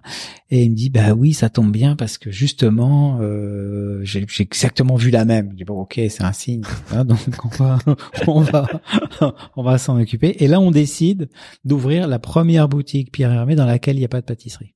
Ah, parce que jusque-là, il y avait de pain au Il y chocolat, avait de, de ah, millefeuilles. Voilà. Ah, Et là, on ouvre une boutique C'est un élément hyper important Il n'y a de- que des macarons et des Ah, bah, c'est- chocolats. D'accord. Ça, c'est un autre concept. Comment elle s'appelle? Elle s'appelle Elle s'appelle Pierre Hermé euh, macarons et chocolat. Macaron et chocolat. Voilà. Ah, génial. Voilà. Qui est toujours là, cette boutique, non? Elle est Euh, toujours ouais. là, absolument. Petite question de contexte Mm. historique. Est-ce que Nespresso existait déjà à l'époque Oui, de Voilà. Est-ce Oui, que ça oui. vous inspirait peut-être un peu l'histoire des couleurs de la boutique, des machins, ou non, c'était pas du tout une référence non, non, non, non, non, non. Je, je suis pas, je suis pas vraiment. D'autant que les gens de Nespresso, enfin les gens qui ont créé Nespresso, hein, les fondateurs, euh, je les connais bien. Hein, donc Mhm. quoi. Alors peut-être que hein, enfin, Inconsciemment. inconsciemment, Ouais. euh, voilà. Mais en fait, euh, ce qui se passe, c'est que cette boutique, elle est dessinée par Olivier Lempereur. Et Olivier Lempereur, moi, je l'ai connu euh, pendant mon époque design, parce que pendant mon époque design, j'ai euh, abrité dans mes bureaux euh, André Poutman, qui euh, s'était fait mettre à la porte de sa propre boîte par son associé de l'époque. Et donc, euh, et donc j'avais euh, euh, accueilli André, pour qui j'avais euh, un énorme respect et, beaucoup beaucoup d'affection. Et donc euh, j'avais accueilli André et son son son bras droit de l'époque, qui s'appelle Elliot Barnes, qui est toujours là, qui est toujours qui a un très beau cabinet d'architecture. Et donc André et Elliot sont, sont venus. J'ai vidé mon bureau. hein. J'ai dit bah écoutez les gars, c'est pas c'est pas compliqué. Moi je vais m'installer dans le couloir. Donc vous vous cassez pas. Vous, je- j'enlève mes affaires. Vous venez vous installer dans mon bureau. Et ils ont redémarré leur business là. Et donc euh, Olivier Lempereur faisait partie euh, dans ces temps euh, immémoriaux et reculés euh, de l'équipe d'André Poutman. Et donc du coup, on retrouve Olivier Lempereur, on lui confie le, de dessiner le concept Mhm. macaron et chocolat. Et donc euh, là, pour le compte, moi, j'y suis pour rien. Euh, ça, ça, c'est vraiment lui qui a tout fait. Et la décision business d'arrêter la, la, la, la- de se concentrer sur les macarons et les chocolats, c'est parce que c'était des produits plus emblématiques avec plus des marges. Exactement. Voilà. En fait, c'est c'est tout ce qu'on disait, tout ce que tu disais ju- juste avant, c'est-à-dire que quand tu fais de la haute couture, à, à un moment donné, tu, tu réduis les catégories pour pouvoir aller sur, sur, sur des canaux de distribution qui sont un petit peu différents du travel retail, euh, de, de des malls, euh, des trucs comme ça. Mhm. Tu vas t'amuser à avoir tout partout. Ah, D'accord. Euh, Du coup, les autres boutiques, même celle de Saint-Germain aussi devient un macaron et chocolat. non, ou non, non, là, elle reste de- Pierre Hermé avec de- toute l'offre. euh. D'accord. Rue Bonaparte et rue de Vaugirard restent. Elle reste euh. D'autant qu'elles ont un labo qui est attenant Mhm. et, et où on produit euh, sur place. D'accord. Dans chaque boutique. en Dans fait. chaque boutique. D'accord. Ce qui n'est pas le cas de Cambon. À Cambon, il y a juste C'est tout petit. euh, un placard. quoi. Donc c'est c'est quoi? C'est les ateliers de deux boutiques anciennes qui produisent pour rue Cambon ou Voilà. vous avez à ces moments-là c'est créé les, un atelier? les ateliers des boutiques anciennes qui, qui produisent pour Cambon. Et là, euh, on se fait vraiment euh, euh, mal, mal voir. Euh, parce Par que tout, par, par, par, par, les gens profession autour de nous. Non, non, pas la profession. Non, la profession nous adore, mais les gens, les gens autour de nous, les gens autour de nous, les gens qui savent un peu, de- qui sont, qui sont au courant du business et tout ça, qui disent non, mais alors là, les gars, Pierre Hermé, c'est le meilleur pâtissier du monde. Si vous ouvrez des boutiques où il n'y a pas de pâtisserie, personne va venir chez vous. Ouais. Et donc, on en a ouvert 50. Mais- Cinq- 50 sur le même modèle, c'est-à-dire Ouais, oui. avec des peut-être des, des labos centralisés à des endroits. Exactement. Et- Oui. Exactement. Tu peux nous parler de l'organisation justement de, de, de- de- donc c'est ça, c'est il y a dans chaque pays. Mais juste une question ouais. à- à- avant Ouais. l'organisation que j'avais par rapport à, à- à ces choix-là. Vous lancez ça en mode test pour l'instant parce que vous savez pas, les, vous savez pas une boule de cristal, vous savez pas que ces concepts il va, il va fonctionner, il va marcher, que les gens vont bien accepter. Mais bien sûr, on a Ah, une tu boule le de cristal. Moi, j'ai une... Attends, je- Ah, c'est ça ton secret. J'ai, j'ai une voyante que je, je consulte toutes les semaines. euh, Tu et, nous donneras ses coordonnées. et donc, euh, je fais rien sans lui demander. Tu vois. C'est moi, c'est ma femme qui fait ça. On va donner ses coordonnées aussi. Non, on, on, euh, avec Pierre, on, a toujours fonctionné au, feeling et, on, a toujours fonctionné au feeling en, étant euh, l'un et l'autre euh, confortables dans l'idée qu'il fallait aller dans telle ou telle direction. Après, on pouvait nous dire euh, ce qu'on voulait. En fait, on s'en fichait. Donc nous, on pensait que faire des macarons et des chocolats, euh, c'était euh, c'était c'était la bonne c'était la bonne stratégie. Donc on y est allé quoi. Ok, très bien, bah, c'est très clair. On, on parlait d'organisation là, sur toute l'ouverture de ces de ces boutiques. Comment ça se passait? Alors justement, à un moment vous créez des, des cuisines, des labos euh, centrales, genre un par ville. Comment ça se Non, en fait, on en a créé un euh, qui existe toujours, qui est qui est à Colmar. Oui, c'est ça, on a- enfin à côté, Colmar. à côté de Colmar, parce que c'est la ville natale de. C'est de- ce que j'ai de- découvert. Il est de alsacien, Pierre, Pierre, ouais. il est alsacien. C'est là que ses parents avaient euh, la pâtisserie, euh, boulangerie Ouais. euh, familiale. Euh, et, et, donc, euh, on a installé notre labo euh, euh, là-bas en Alsace. Et à partir de ce labo, on a pu produire à la fois pour les boutiques parisiennes et pour le Japon, pour les autres pays dans lesquels j'ai développé le, le, le business. Donc, les macarons vendus au Japon étaient produits à Colmar? En grande, par en grande partie, pas tous, parce que comme on avait historiquement, on avait un labo au Japon avant d'en avoir un en France. Donc euh, finalement, on, était capable de produire plus de choses au Japon qu'en France. Euh, mais on, on, a exporté des macarons euh, au Japon et ensuite on a recréé un grand laboratoire au Japon. Au Japon. Et, et, et les, la DLC ou le, les, la durée de vie d'un macaron, c'est quoi? C'est combien de jours?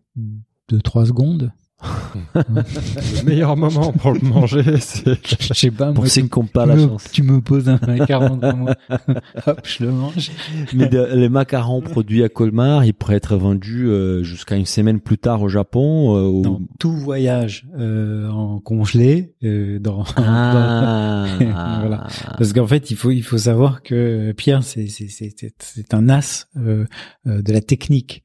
Donc en fait, congélation, euh, congélation. Bien sûr. Mm. Donc euh, donc euh, aujourd'hui, il n'y a pas de pâtisserie digne de ce nom dans lequel on fait pas appel à la, à la congélation mm. pour justement préserver les qualités des, gustatives des, gustatives des produits, les faire voyager, etc. Euh, par contre, euh, il est évident que c'est, faut savoir le faire et qu'il faut le faire euh, convenablement pour que le produit euh, soit soit soit bien. mais mais nous, on a toujours toujours utilisé ça. Et encore une fois, quand on est expert et spécialiste sur un produit, bah ça rend les choses plus simples parce qu'une fois qu'on a maîtrisé cette technique là on n'a pas à la décliner sur d'autres types de gâteaux, ce sera toujours pareil. Exactement. Et, et, et, et puis surtout, euh, ce qu'on a fait aussi, c'est qu'on a euh, ouvert complètement la gamme du, du, macaron. Là où les gens connaissaient, euh, dans le meilleur des cas, vanille, chocolat, fraise. Oui.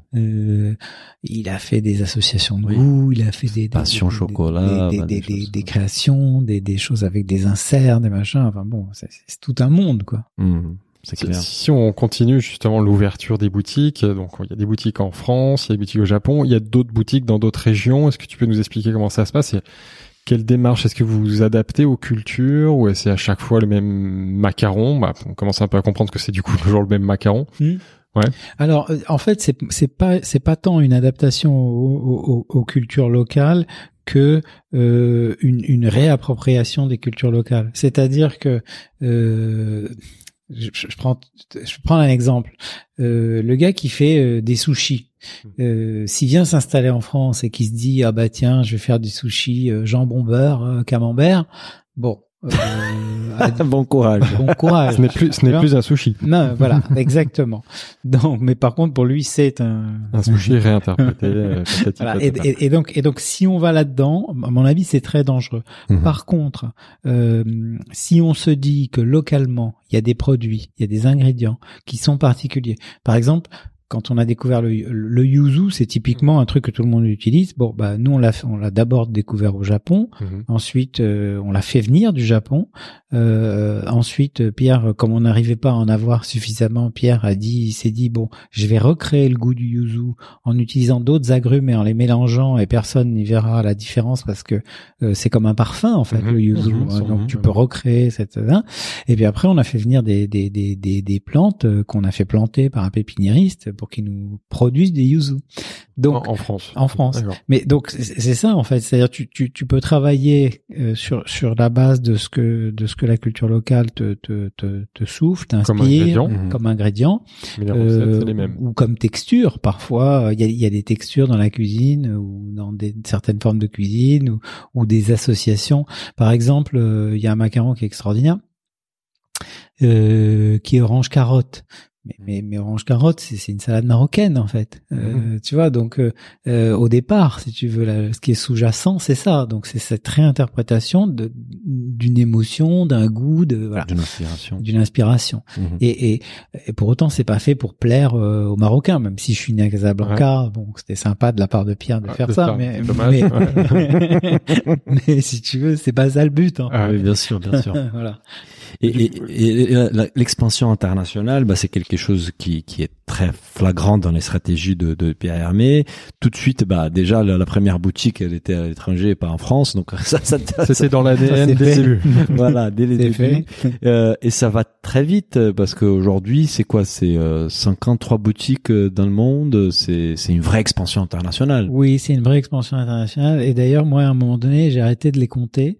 Euh, déjà d'une part. Ensuite, il y avait un truc qui m'a agacé euh, beaucoup, c'est que euh, quand on rencontrait des gens, ils disaient alors euh, c'est formidable, alors racontez-nous Hermé machin. Alors moi je racontais, j'y allais avec ma petite histoire. C'est ah bon, mais alors vous êtes à Tokyo, vous êtes à, à Séoul, vous êtes à tel endroit, etc. Et puis quand tu avais fini d'énumérer tous les endroits où tu étais, le gars te regardait dans les yeux, il disait et, et vous n'êtes pas à Venise? J'adore. Là, bah, vas-y. Euh, comment te dire Attends, on va te le faire. Ah, ah. Alors un matin, je me suis réveillé, je me suis réveillé et j'ai, et, et j'ai dit ok, euh, prochaine étape, euh, c'est pas New York, c'est pas Los Angeles, c'est pas, euh, c'est la Lune. Et donc, je suis allé euh, enquiquiner euh, euh, les gens de Charian Espace, les gens de l'Agence spatiale européenne, etc. Jusqu'au moment où on a été en mesure de, d'envoyer des ah, macarons dans l'Agence spatiale européenne ah pour l'anniversaire de Thomas Pesquet. Et là, je me suis dit, c'est bon. Ah, il a, eu, il a eu des macarons, euh, Pierre. Mais, Exactement. Et je me suis dit, c'est bon, j'ai réussi mon internationalisation. Plus personne. Ça, il y a Pierre Hermé partout, même dans l'espace. Même dans l'espace. Et du coup, dans les, les grandes régions, donc c'est Europe, enfin c'est France. quel, quel autre pays d'Europe d'ailleurs? Euh, alors écoute, là tu me poses une colle parce que moi j'ai décroché, tu vois. donc, euh, ah, mais c'est pas grave. Euh, je, je, je, voilà, mais mais euh, l'Asie, l'Asie c'était quand même l'Asie. Il y a un pôle, il y a vraiment, un, il y a un pôle asiatique et puis il y a, et Moyen-Orient. mais pas Venise. Et pas Venise, c'est dommage. mais les US, vous avez, il y a eu une boutique à New York historique, mais ça n'a jamais pris plus que ça en fait. Non, non, non. Et comment tu expliques ça bah, En fait, c'est la réponse, je pense, c'est en grande partie dans la question. C'est-à-dire que New York, c'est pas les US. Les US, c'est pas New York. et si tu veux, bon, oui, faut regarder un peu comment ils mangent et, et, et après se dire euh, est-ce que vraiment euh, il y a euh, une possibilité? Parce que il, faut se méfier d'une chose aussi, c'est que alors aujourd'hui on remet en question la globalisation. Hein. Euh, avec avec raison. Hmm. Euh, voilà. Donc il faut il faut se méfier aussi d'une chose qui qui est que finalement les gens n'ont pas nécessairement envie euh, de la même chose partout euh, de la même façon. Hmm. Et, et, et, je crois que c'est particulièrement vrai euh, dans des pays comme les États-Unis d'Amérique où tu as une très très grande diversité finalement de cultures euh, et, et, et, et, donc, euh, euh, quelle est la part de cette culture qui est perméable euh, à une forme de gastronomie euh, qui vient de la vieille Europe? Il n'y a pas, il y a pas tant de, d'endroits de, que d'endroits que ça. Surtout on, que, ouais. On l'a vu par exemple en travaillant pour Wegmans.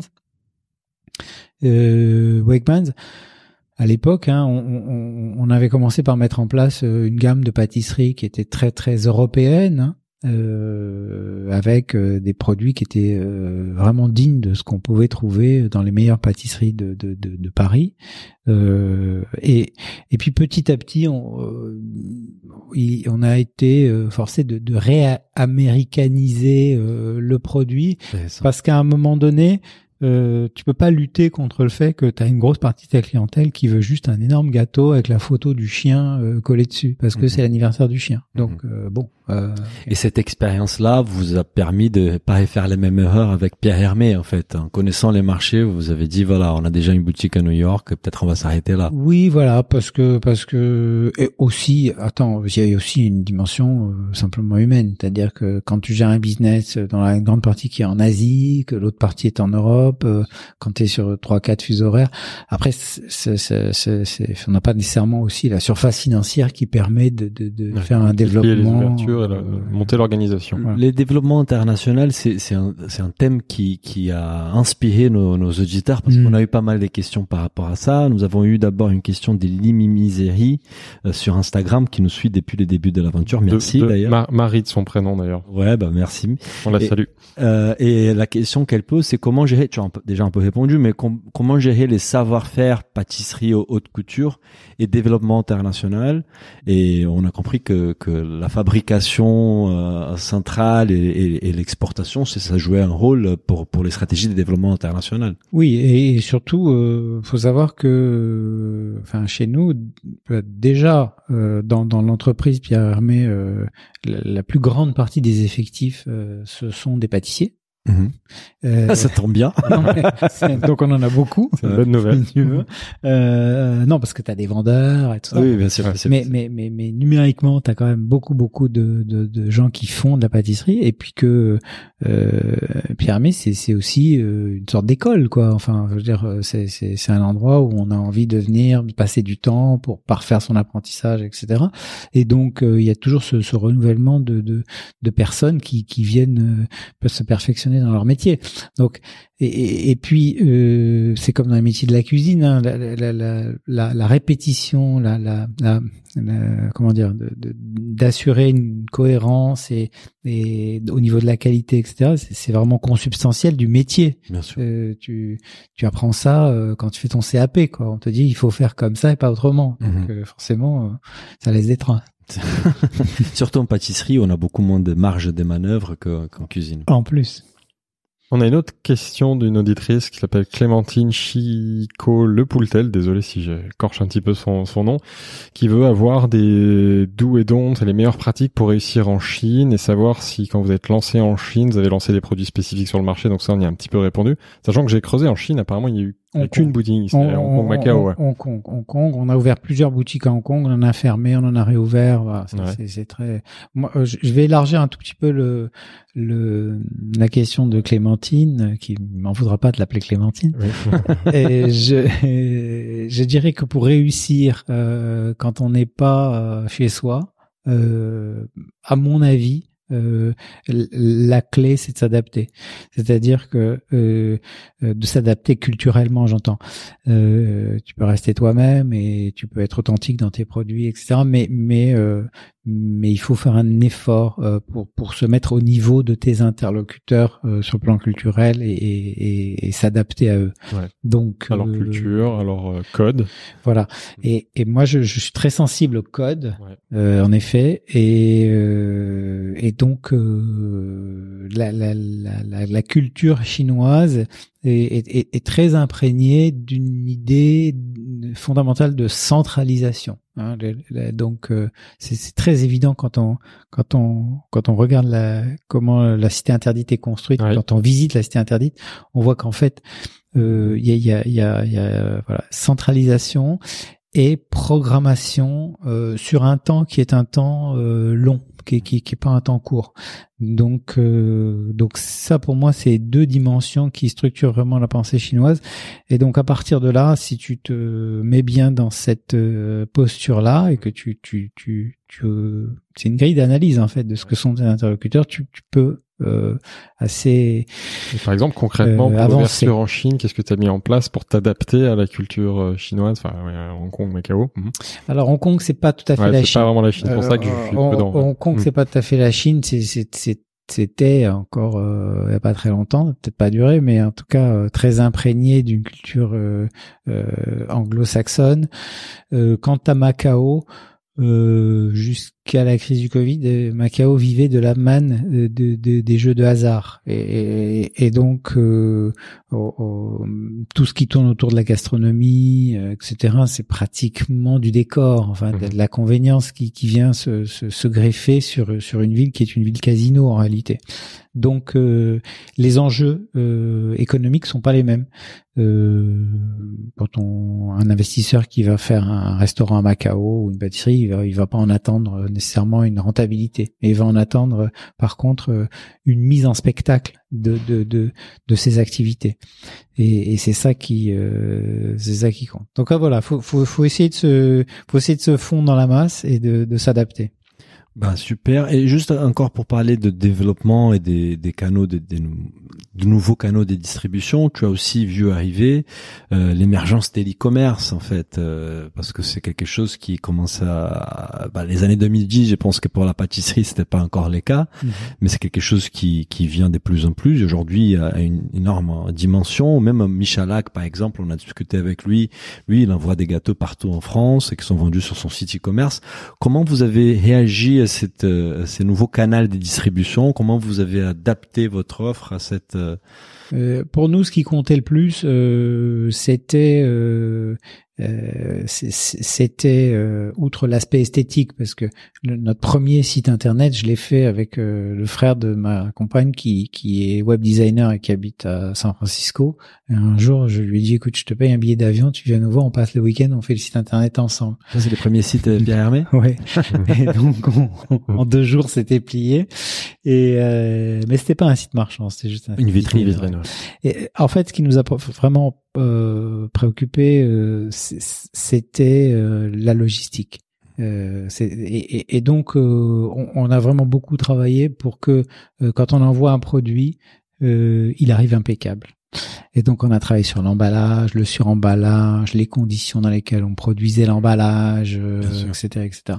Et du coup, euh, tout n'était pas accessible, euh, toute l'offre n'était pas disponible sur le site internet. Mais Normal. Mais voilà. Et puis ça a mis du temps, euh, je pense, parce que je pense que les gens avaient pas trop envie d'acheter euh, ce genre de produit à distance. Oui, Ça a parce que ça, ça tue un peu l'expérience d'aller dans la boutique. C'est ça, c'est ça. Et puis alors on t'expliquait qu'il fallait euh, faire du contenu parce que le contenu permettait de recréer l'expérience en boutique, etc. Moi j'ai jamais cru à ces salades-là. Euh, je pensais que c'était du pipeau, que ça servait à rien. Que les gens sont pas idiots, ils sont capables de faire la différence entre je vais dans une boutique et j'achète un truc avec mon ordinateur. Et donc euh, et donc euh, voilà, ça ça s'est plutôt bien passé. Même sujet avec les réseaux sociaux. On est parti avec Pierre d'un- modèle et d'un- d'une posture de départ qui était euh, en fait la marque ne peut pas être l'ami de ses clients. Mhm. Donc Pas de euh, proximité. euh, voilà, ouais. donc on peut pas euh, euh, d'un seul coup Échanger euh, tous les jours. être ami sur Facebook. Ou partager Euh, l'actualité de Pierre Hermé. C'est contre nature. ouais. Euh, voilà. Je suis pas loin de continuer à penser que c'est pas possible. Euh, C'est-à-dire la marque ne peut pas être l'ami de ses clients. Ce qui est très différent de la nouvelle génération de pâtissiers qui aujourd'hui est beaucoup plus proche de ses, de ses consommateurs et partage tout son quotidien. Alors c'est une bonne question. Est-il proche de ses consommateurs ou est-il proche de ses followers? Est-ce que ce sont les mêmes? Je suis pas sûr. Hmm. Et il n'y a pas de proximité en fait, c'est juste ça, une mise en avant de sa vie perso. De, oui, bien sûr. Mais Bah, forcément vu- proximité. Mais, les- mais à partir du moment où, nombres, comme ouais. Cédric Rollet par exemple, tu as une communauté de followers qui, qui va très très au-delà de ce que euh, euh, ton audience euh, en termes de, de clients euh, représente, Mhm. Euh, tu te poses la question et c'est bien normal de, de, de savoir euh, euh, qu'est-ce que tu monétises et, et, et comment. Est-ce qu'ils Et sont je-. Et, et je pense qu'il y a, il y, a, il y a deux sujets hein, dans, Mhm. dans, le, enfin, dans son cas, c'est c'est- Mais ça participe forcément à développer son, son business. ça participe à développer son business, mais moi je le vois plus euh, d'une autre manière, c'est-à-dire que à un moment donné, quand euh, quand le Paris Saint-Germain achète Neymar, ils, ils achètent pas simplement un mec qui marque des buts, ils achètent aussi Une un, un gars qui a 80 millions de Ouais. followers et donc il va il va vendre des t-shirts. Mhm. Donc euh, la question c'est c'est pas de marquer des buts, c'est de vendre des t-shirts. presque plus important. Mais ça, c'est un sujet qu'on a pas mal couvert déjà. Si, si on revient sur à, à des sujets d'organisation, on a déjà parlé de vos rôles, c'est assez clair. euh, le créateur, le j'avais en tête plus le businessman. Je découvre que c'est surtout l'homme de création, le communicant, le businessman. Il y a, y a une question à 100 000 euros d'Aliland qui s'appelle Alice Remise 100 000 d'ailleurs, euh, ah ouais, ouais, d'Instagram, qui nous pose cette excellente question. Alors, on va voir comment tu y réponds. Est-ce que le succès vient du talent du pâtissier ou de celui du businessman? Oh, mais ça, c'est- une question purement rhétorique. Ah, Euh, moi j'ai passé l'oral du bac il y a longtemps. hein. Je crois que j'ai eu une Ah, mauvaise- vas-y, vas-y, vas-y, J'ai une vas-y. question, j'ai eu une mauvaise note. Je sais pas, je laisse ça à mon à mon à mon agiographe. Donc, Ça, sent- le Joker. Il, Oh. il y a un, un- Ouais. un- un événement important qu'on aimerait bien comprendre parce que sincèrement, on a essayé de comprendre avec l'info qui était disponible sur Internet Mm. et finalement, on s'est rendu compte qu'il y a très peu d'informations. Pas si clair que ça, ouais. Pas si clair que ça et on se dit, bah, Ah, tu souris là. Ah, ils Charles, il va nous- un il va sens nous- du teasing, c'est il va nous amener euh, de la Ah, bien. Euh, c'est les rapprochements avec les groupes euh, L'Occitane parce que nous on a trouvé sur internet il y a un communiqué de presse en 2015 Mm. où euh, le Log Investissement qui est les bras d'investissement du groupe L'Occitane Communiqué Reuters d'ailleurs que j'ai communiqué c'est toi qui l'écris bah, évidemment Il fait tout, il écrit tout. et, et- et oui Mais tu t'es arrêté d'écrire après parce qu'on sait plus ce qui s'est passé. ouais voilà j'ai perdu les Mais stylos tu vas nous expliquer. ah, t'as un micro, c'est aussi bien qu'un stylo. Euh, Et donc là, on apprend que les groupes L'Occitane, euh, il a pris une participation minoritaire dans, dans la, dans la société Pierre Hermé. euh, et depuis, euh, on sait qu'il y a eu des rapprochements. En 2018, il y a la création d'une boutique euh, ensemble sur les Champs-Élysées. Est-ce que tu peux nous expliquer, donner plus d'informations, des détails par rapport à cette relation Pierre Hermé L'Occitane? Alors, c'est- une relation entre deux marques, hein, c'est sûr. Bien sûr. Mais, mais c'est d'abord une relation entre hommes. C'est-à-dire que euh, depuis depuis très longtemps, depuis au- aussi longtemps que je connais Pierre, il a euh, un de ses très bons amis qui s'appelle Olivier Bossan. C'est le créateur de, de l'Occitane. Et, et Olivier était euh, effectivement à l'origine de la de la de la création de de, de l'Occitane. Et il se trouve que euh, un jour, euh, je suis à Tokyo euh, avec mon fils d'ailleurs, euh, euh, puisque c'est vacances scolaires. On est dans, dans, dans, dans le hall de l'hôtel au petit déjeuner, et là je croise Olivier Bossan et euh, je croise également Reynold Gégère et, et son épouse euh, de l'époque, euh, président de l'Occitane. qui est le propriétaire, propriétaire, de qui a repris les tout. et euh, et on, on se voit le matin puis je dis bah ce soir euh, moi je suis avec mon fils etc mais on va manger un sushi un truc sympa ce soir. Et puis finalement on se retrouve le soir à table avec Dominique Reynolds, euh, Joseph mon fils et, et voilà tout juste tous les quatre. Et puis euh, et puis on passe une super bonne soirée où on parle de tout sauf de business. Donc euh, c'était vraiment très très sympa. Et, et de là euh, bon née une sorte de, de, de sympathie et de, de, de voilà on s'est revus quelques fois on a passé des, des moments ensemble avec euh, avec les Gégères. Et puis un jour Reynolds me dit euh, écoute euh, moi, ça m'intéresse. euh, si, si un jour tu, tu décides, de, je sais pas, euh, vendre, faire des, des, des changements dans ton actionnariat, etc., ça, ça m'intéresse. Et à l'époque, on est, euh, on a comme principal euh, actionnaire, euh, enfin principal actionnaire minoritaire, un, un fonds d'investissement qui s'appelle euh, Crédit Mutuel CIC Capital Privé. Tout à fait. Et puis mon euh, mon, mon business angel euh, de l'époque, euh, voilà. Donc il y a, y a euh, on est on est euh, trois. Et puis euh, aussi euh, la personne qui a démarré le business au, au Japon. Euh, voilà. Donc on est on est euh, là. Et puis il se trouve que oui, on décide de changer de dimension. Euh, CMCIC Capital Privé doit sortir parce que le fonds est arrivé à maturité. Donc, on fait appel à une banque d'affaires euh, qui organise un process. euh, ils mettent le truc un peu aux enchères. Ouais. Euh, euh, et puis, entre différents candidats, euh, bah, c'est le, le fond de le fond de l'Occitane qui, qui, qui emporte la mise parce que c'est eux qui mettent euh, le plus d'argent sur le, sur le- Donc, moi, je suis très content parce que c'est. c'est- D'accord, donc c'était pas grâce à la relation personnelle qui existait, Oh, c'était vraiment parce qu'ils ont mis la meilleure offre sur la table. Ah bah euh, oui, parce que dans ces cas-là, si tu veux, t'as quand même des actionnaires qui regardent.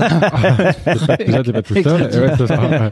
Et ils disent bah euh, écoute, euh, franchement, euh, c'est Non, pas c'est- juste parce qu'on est euh, amis. tu voilà, on va quand même parlé du pognon. peu de, de pognon. Surtout vu les montants, j'imagine, à ce moment-là. Ouais. voilà. Et donc on, on, on, on- enfin, Et les seuls actionnaires qui sortent, c'est le- c'est les fonds C'est- c'est- ou il y a d'autres actionnaires qui sortent à ce fonds, le moment-là? fonds, euh, à notre business angel, euh, voilà, un, un- un petit peu nous aussi, parce qu'on a, Bien sûr, bah, profité voilà. Pour euh, faire un, peu de de cash cash. out. Mhm. Voilà. Voilà. Et, et, et donc, on, on se dit avec Reynald Gégère qu'on va euh, continuer cette aventure. Et moi, cette aventure, elle m'intéresse d'autant plus, euh, et Pierre aussi, que euh, on, a, on, a, on a fait une collaboration euh, juste avant, qui est, qui est plutôt sur la base du conseil, où euh, Pierre a, a, a créé des fragrances pour le compte de l'Occitane. Ah, Et on s'est aperçu que finalement, euh, du gustatif à l'olfactif, euh, il n'y a qu'un pas, et que on est d'accord. Ouais, Il y a plein de Euh, ponts il entre y a- deux y a- univers. Mhm. et, et puis, euh, Même dans le Et puis euh, voilà, on est dans le business. Et puis euh, bah voilà, l'Occitane, euh, c'est c'est c'est c'est une marque euh, plutôt euh, grand public. Hein, euh, dans le- il y a certains pays où c'est considéré comme du très haut de gamme, mais mais dans l'ensemble, c'est très haut de gamme. Bon. par exemple au Brésil, par exemple, voilà, dans très certains- présent à l'international, donc c'est intéressant de pouvoir s'appuyer. Il y a forcément aussi des synergies des synergies incroyables. euh, Enfin bon, voilà. donc euh, voilà, on est on est euh, on est vraiment euh, dans un dans un dans une relation de de, de très grande proximité et en plus une relation euh, plutôt sympa, très amicale. Et euh, donc on décide euh, de créer un truc un peu différent, de faire un lieu commun sur les Champs Élysées dans lequel il y a la marque L'Occitane et, la marque Pierre Hermé donc qui est un lieu expérientiel, qui, pareil qu'on crée de toutes pièces. Hein. Euh, Personne n'a jamais vu ça, on s'est pas, on s'est pas inspiré de quelque chose, etc. On a, on a tout créé de toutes pièces en un temps record d'ailleurs, en, travaillant dans une équipe euh, pluridisciplinaire entre des gens de chez nous, des gens de, des gens de chez l'Occitane. Euh, voilà, et c'est comme ça que le rapprochement s'est fait, avec l'idée qui était dès le départ posée sur la table que progressivement, euh, euh, l'Occitane, qui est quand même un actionnaire minoritaire, mais un actionnaire minoritaire de poids, a, a vocation à monter au capital et que Pierre et moi, on a euh, naturellement euh, bah, un acheteur tout trouvé. Donc euh, Ouais. voilà. C'est ça qui m'a Et 20 ans conduit. plus tard, on va dire que c'était peut-être euh, les moments de commencer à penser à, à une prochaine étape. Tout à fait, tout à fait, absolument. Et c'est ça moi qui m'a conduit euh, l'année dernière à, à céder euh, l'intégralité de ma participation. Toi, à t'as plus, t'as plus du tout de, de part aujourd'hui dans Non. Permet. Non. D'accord. Le Occitane aujourd'hui, c'est l'action. Est-ce qu'on peut dire qu'Occitane a racheté Pierre Hermé? On va dire ils sont l'actionnaire majoritaire aujourd'hui de. Ah oui, ils sont l'actionnaire majoritaire. Majoritaire, ouais. euh, voilà. Après, Mais il y a très on peut, peu ce qu'on peut dire, on peut, qu'on peut oui. dire, on peut pas dire. Il faudra leur demander. Ouais, ouais, bah, on, va on être- s'en Maintenant, doute. t'es, à, sorti. par- à parler à leur, à leur place. Donc, pour être précis, t'es sorti quand? Tu l'as dit en 2019, c'est fin, Euh, non, fin août, fin, fin, au mois d'août. euh, mois d'août de l'année dernière. Ben, super. Et donc, euh, et toi, tu, tu, tu as quelle relation aujourd'hui avec Pierre, avec l'Occitane? Vous vous, vous discutez ou tu t'impliques plus du tout euh, Alors moi, il y a un truc que, que, que, que je veux absolument pas faire, c'est euh, être la belle-mère. Explique-moi. Je sais pas. Tu précises cette non, mais j'ai beaucoup, beaucoup de gens, euh, des potes euh, qui ont vendu leur boîte, etc., puis qui sont restés avec des Ah, machins, des contrats, etc. Ils Oui. ont tous été malheureux comme des pierres. Ah, c'est clair. Donc, euh, pour moi, euh, c'était important de dire bon, ok, euh, on se quitte, on se quitte vraiment bons amis, c'est Mhm. top, etc. Mais euh, si vous avez besoin de quelque chose, m'appelez pas. Ben, je pense que tu as raison. Et- Aujourd'hui, tu fais plus partie d'un, conseil, t'as plus de rôle opérationnel, t'as plus Non. de part, c'est fini, t'en parles bien parce que forcément t'as, t'as, t'as, vécu cette expérience. Oui. Ah, plus que vécu. 20 ans, tu fais plus que la, que la construit. Il a dessiné même. Tu l'as dessiné, donc c'est le cas de le dire.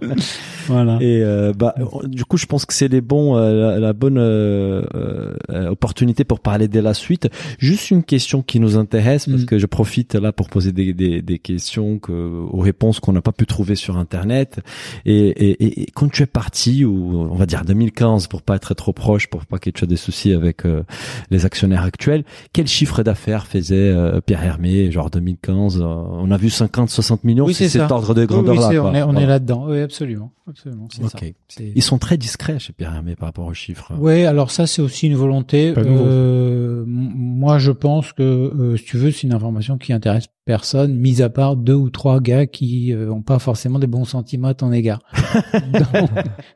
donc, donc le, Ça, c'est le dit. truc, c'est que t'en parles jamais. C'est clair. raison. Nous, on, on diffuse jamais les chiffres d'affaires des business of bouffe. On garde très. Euh, Ouais, mais là, attendez. pareil, on a, on a, on a décidé Eh, de non mais j'ai dire. non mais j'ai vu la j'ai vu la la Ferrari Roma qui Ah est non, garée juste dire. en bas. Bah, Euh, je sais pas. Je tu vois, la- pas. vois les, les bureaux déjà, ça, ça Elle les avait, envoie. les avait pas livrés. Ah, ça y est. Je pensais qu'il la livrait pas encore.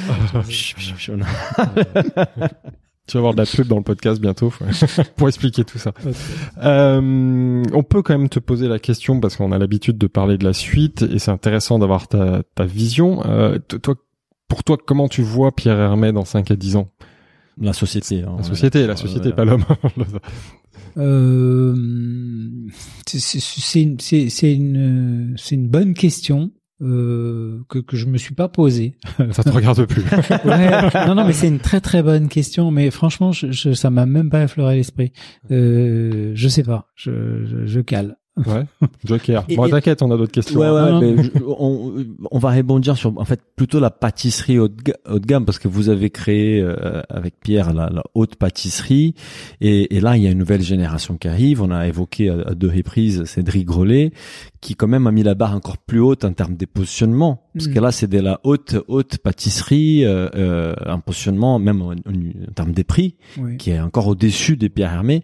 Comment tu vois ces marchés euh, Les sky is the limit euh, on va Non, euh, alors moi je vais te dire, j'ai- vu- ça un peu comme euh, euh, quand tu es sur un dans un dans un business et puis que tu tu, tu vieillis et euh, et que tu deviens un peu un vieux con et tu dis euh, quand il y a Yann Couvreur qui arrive, tu dis oh bon ok d'accord bah, pourquoi pas bon il est sympa et tout ses associés sont sympas et tout Cédric oui bon pourquoi pas enfin moi je ferais pas comme ça etc et puis tu t'aperçois que les gars ils cartonnent Mhm. donc euh, moi je dis bravo Mhm. euh, je dis euh, bah c'est super, je suis vachement content pour eux, mais euh, mais si tu veux, le grand mérite que je leur reconnais à tous les deux, euh, Christophe, euh, Chr- Christophe aussi et Christophe Michalak, euh, c'est c'est c'est d'avoir pris un pas de côté. Tu veux, ils ils ont pas essayé de copier, ils ont pas essayé de singer, ils ont pas essayé de pasticher, et- ils, ils sont partis et ils ont fait autre chose. Et donc, euh, moi, ça m'intéresse toujours parce que euh, je pense que c'est comme ça euh, qu'il faut s'y prendre. Alors forcément, quand toi, tu as la tête dans le guidon, tu vois le gars arriver de nulle part, euh, faire un truc différent, tu te dis, oh, pof, euh, je m'en fiche. Et puis, en fin de compte, euh, euh, tu te retrouves à à finalement être démodé ou dépassé ou voilà. Donc c'est c'est ça, ça peut aller ça peut aller assez vite. C'est ça qui est fabuleux en même temps. Ça t'amène à te remettre en question te remettre en question tout le temps.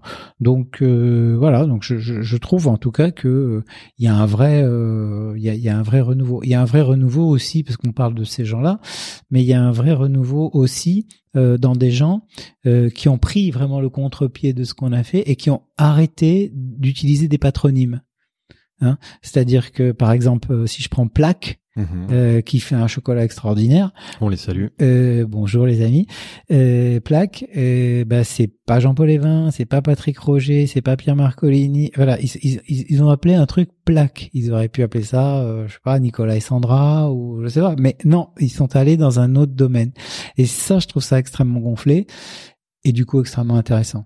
Et justement, toi, tes actualités, c'est quoi aujourd'hui? Tu, bah, tu vas nous parler peut-être du Medef, mais est-ce que tu accompagnes des entrepreneurs? T'es encore lié à la bouffe? Tu parlais de, tu plaques, je sais que tu les as vus hier. Oui, je parle, Ouais. parle d'autant plus facilement Ouais. que manger des, du, sorbet chez eux hier Ah bon. parce que depuis que je suis depuis depuis cet été, quand j'ai vu les, les sorbets chez eux sur Instagram, je me suis dit, putain, il faut absolument que j'y aille et, et j'y suis finalement. Je savais hier. pas que Plaque sponsorisait notre podcast. C'est- non, ils sponsorisent moi. Ils ont mon rib. je rigole. Ah, mais du coup, quelles sont tes actualités? Euh, bah alors mon actualité, c'est que euh, en euh, comment à la fin de l'année dernière, j'ai été élu président du Medef Paris. Alors il y a un de mes amis qui est un entrepreneur de la de la tech euh, qui euh, quand je lui ai dit ça m'a dit ouais mais qu'est-ce que tu fais au Medef? Euh, C'est pas toi. Euh, Medef c'est l'ancien monde, euh, etc. Bon. Alors il se trouve que moi ça fait euh, une douzaine d'années que je suis adhérent du Medef du Medef Paris et puis que de fil en aiguille j'en ai été le trésorier puis là je suis devenu j'ai été élu président. Euh, moi, je trouve qu'au contraire, c'est c'est c'est une association qui est, qui est qui a tout son sens, qui est, Mhm. qui est vraiment super. Et d'ailleurs, on a bien vu là pendant euh, la crise qu'a provoqué la pandémie du Covid que que finalement avoir des organisations comme celle-là, ça ça rendait euh, euh, bien service. Donc, qu'est-ce que c'est que le Medef Paris? Bah, c'est au niveau de Paris, euh, l'organisation où les entreprises les entrepreneurs peuvent déjà se retrouver, euh, déjà trouver euh, de l'accompagnement, des conseils, des informations. Euh, moi, j'ai passé euh, pratiquement 7 sur 7 euh, pendant trois mois à débrouiller des histoires de chômage partiel, des histoires de PGE, etc. Parce que j'ai une équipe d'une dizaine de personnes qui, Ouais. qui, qui bossent avec moi. C'est aussi euh, le fait de euh, réfléchir ensemble et de proposer euh, dans euh, les grands euh, sujets de ce monde, euh, que ce soit le télétravail, euh, euh, comment est-ce que ça doit s'organiser, etc., les transports en région parisienne et tout ça, bah, d'amener des idées qui sont pas simplement des trucs qui sont faits dans des bureaux, dans des ministères, mais qui, qui viennent de la base, hein, qui viennent du vécu des gens. De gens opérationnels, d'entrepreneurs. ouais. Voilà, c'est aussi la possibilité de se poser avec d'autres organisations euh, syndicales, euh, qu'elles soient patronales ou qu'elles représentent des salariés, et de discuter de la vraie vie, hein, pas euh, de grands sujets euh, théoriques. Et voilà, donc tout ça, moi, ça me passionne, euh, c'est intéressant. Euh, J'y ai trouvé mon compte en tant qu'adhérent. Et aujourd'hui, je, comme j'ai du temps, j'essaye de rendre un peu euh, ce que j'ai reçu euh, en tant que euh, président du- du- d'une d'une petite association. Au passage, la petite association, euh, il y a euh, un gros millier de, de, de, de boîtes euh, qui sont euh, les boîtes, euh, pour la plupart, les boîtes qui comptent à Paris. Ouais. Euh, et puis euh, une vingtaine de fédérations professionnelles qui elles-mêmes représentent plusieurs milliers de, de euh, plusieurs milliers d'entreprises. Ça veut dire qu'on est aussi les interlocuteurs des pouvoirs publics, euh, l'hôtel de ville. euh, comment ça, comment on travaille, euh, comment on peut travailler aujourd'hui dans Paris C'est quoi la, la place de l'entreprise Comment comment elle peut euh, bien s'intégrer au, au projet municipal Parce qu'il y a, y, a un, y a un projet municipal avec une nouvelle équipe. Sûr, ouais. Voilà, euh, euh, tout, tout ça, ça fait partie du, ça fait partie du taf, et c'est très intéressant. C'est- vraiment très très intéressant parce que euh, on rencontre plein de monde, euh, on voit plein de choses, et comme tu l'as mentionné tout à l'heure, on est en posture, en, possibilité d'aider beaucoup de gens. C'est-à-dire que euh, il y, a- y a peu de problèmes euh, ou de difficultés que rencontrent nos adhérents qu'on qu'on n'est pas susceptible de les aider à traverser. Ou que d'autres membres ont traversé, il peut y avoir de l'entraide. Il y a de il y a de la solidarité. Moi, c'est quelque chose sur lequel j'ai beaucoup beaucoup euh, travaillé depuis que je suis au Medef. C'est c'est justement la solidarité entre euh, les différentes euh, entreprises. C'est-à-dire que les, les grandes peuvent aider les plus petites. Partage Euh, d'expérience. partage d'expérience et, et de choses comme ça voilà. Plutôt que de plutôt que de se euh, euh, créer des difficultés les uns les autres je pense qu'on peut aussi euh, travailler la main à la main.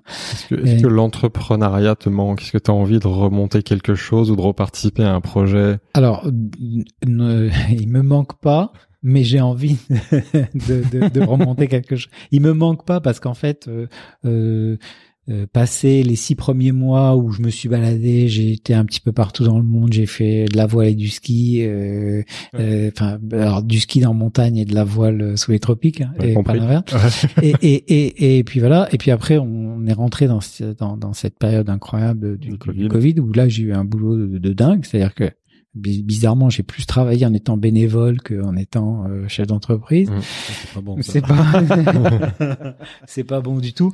Et oui, maintenant, euh, je suis en train de, de, de, de considérer des projets. Alors, il y en, il y en a Quel type de projet tu peux nous en dire plus? Oh bah euh, forcément, il va falloir me réinviter. euh, Ah, bah, je vous Bah, en avec, parle. avec Mais- grand plaisir, avec mais- grand mais- plaisir. Mais, Mais si tu peux euh, teaser là mais- pendant 5 minutes, t'as, t'as du temps encore. mais si tu veux, euh, force. Alors, euh, moi, ce qui m'intéresse aujourd'hui, euh, c'est que je, je, je, je, je- pense, euh, c'est une croyance euh, profonde, que euh, le, sort de l'humanité et le sort de la planète ne font qu'un, et, et que euh, partant de là, euh, on, on doit inscrire un, un, un projet entrepreneurial dans dans cette optique-là.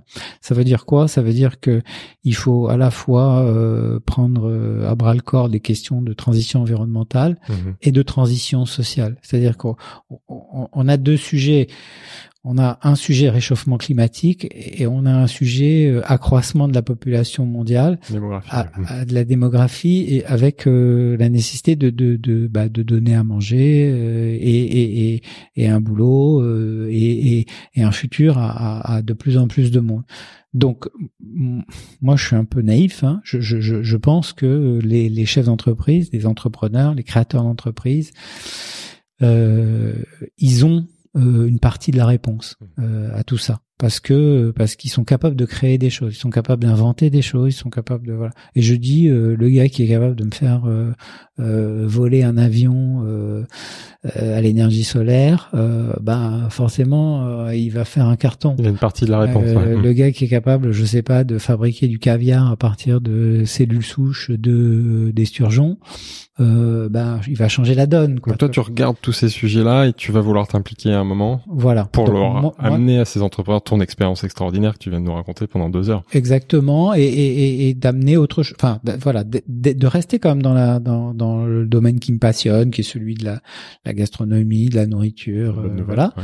Mais euh, avec euh, peut-être plus de, de conscience que ce que j'ai eu par le passé de, de, de, de, de- des sujets qui sont liés à la transition environnementale et, et sociale, Qui- qui plus d'engagement. qui est dans l'air du temps. Je pense que Tout à fait. voilà, le concept que vous avez imaginé il y a 20 ans, peut-être aujourd'hui, il serait, il aurait pas pris la même forme en fait. Oui, oui, oui. Et d'ailleurs, je vois que euh, il y a des gens qui se lancent euh, de, sur, sur sur ces sujets-là avec euh, avec des considérations qui sont des considérations éthiques euh, avant avant toute chose. C'est marrant d'ailleurs parce que la nourriture c'est un produit culturel avant tout. Mhm. Et aujourd'hui, le le poids des considérations éthiques euh, devient de plus en plus prégnant, de- même parfois par rapport au gustatif. Hein. C'est-à-dire que quand euh, un restaurant décide de supprimer de sa carte euh, le bœuf, l'avocat, le cabillaud, euh, c'est pas parce que c'est pas bon, c'est c'est parce qu'ils estiment que c'est c'est pas euh, bien de l'en vendre. euh. Aujourd'hui, on a eu la chance d'animer un événement de, de la cinquième promotion des startups incubées au sein des Smart Food Paris où nous sommes aujourd'hui. Et en fait, on a vu sur les 17 startups, il y avait au moins 15 qui étaient engagées soit d'un point de vue nutritionnel, soit social, soit écologique. Mais, mais il y a difficilement des projets qui n'ont pas une dimension. Voilà, c'est des sujets inévitables aujourd'hui. Et juste pour finir cette, avec cette partie-là, quand tu dis bah, m'impliquer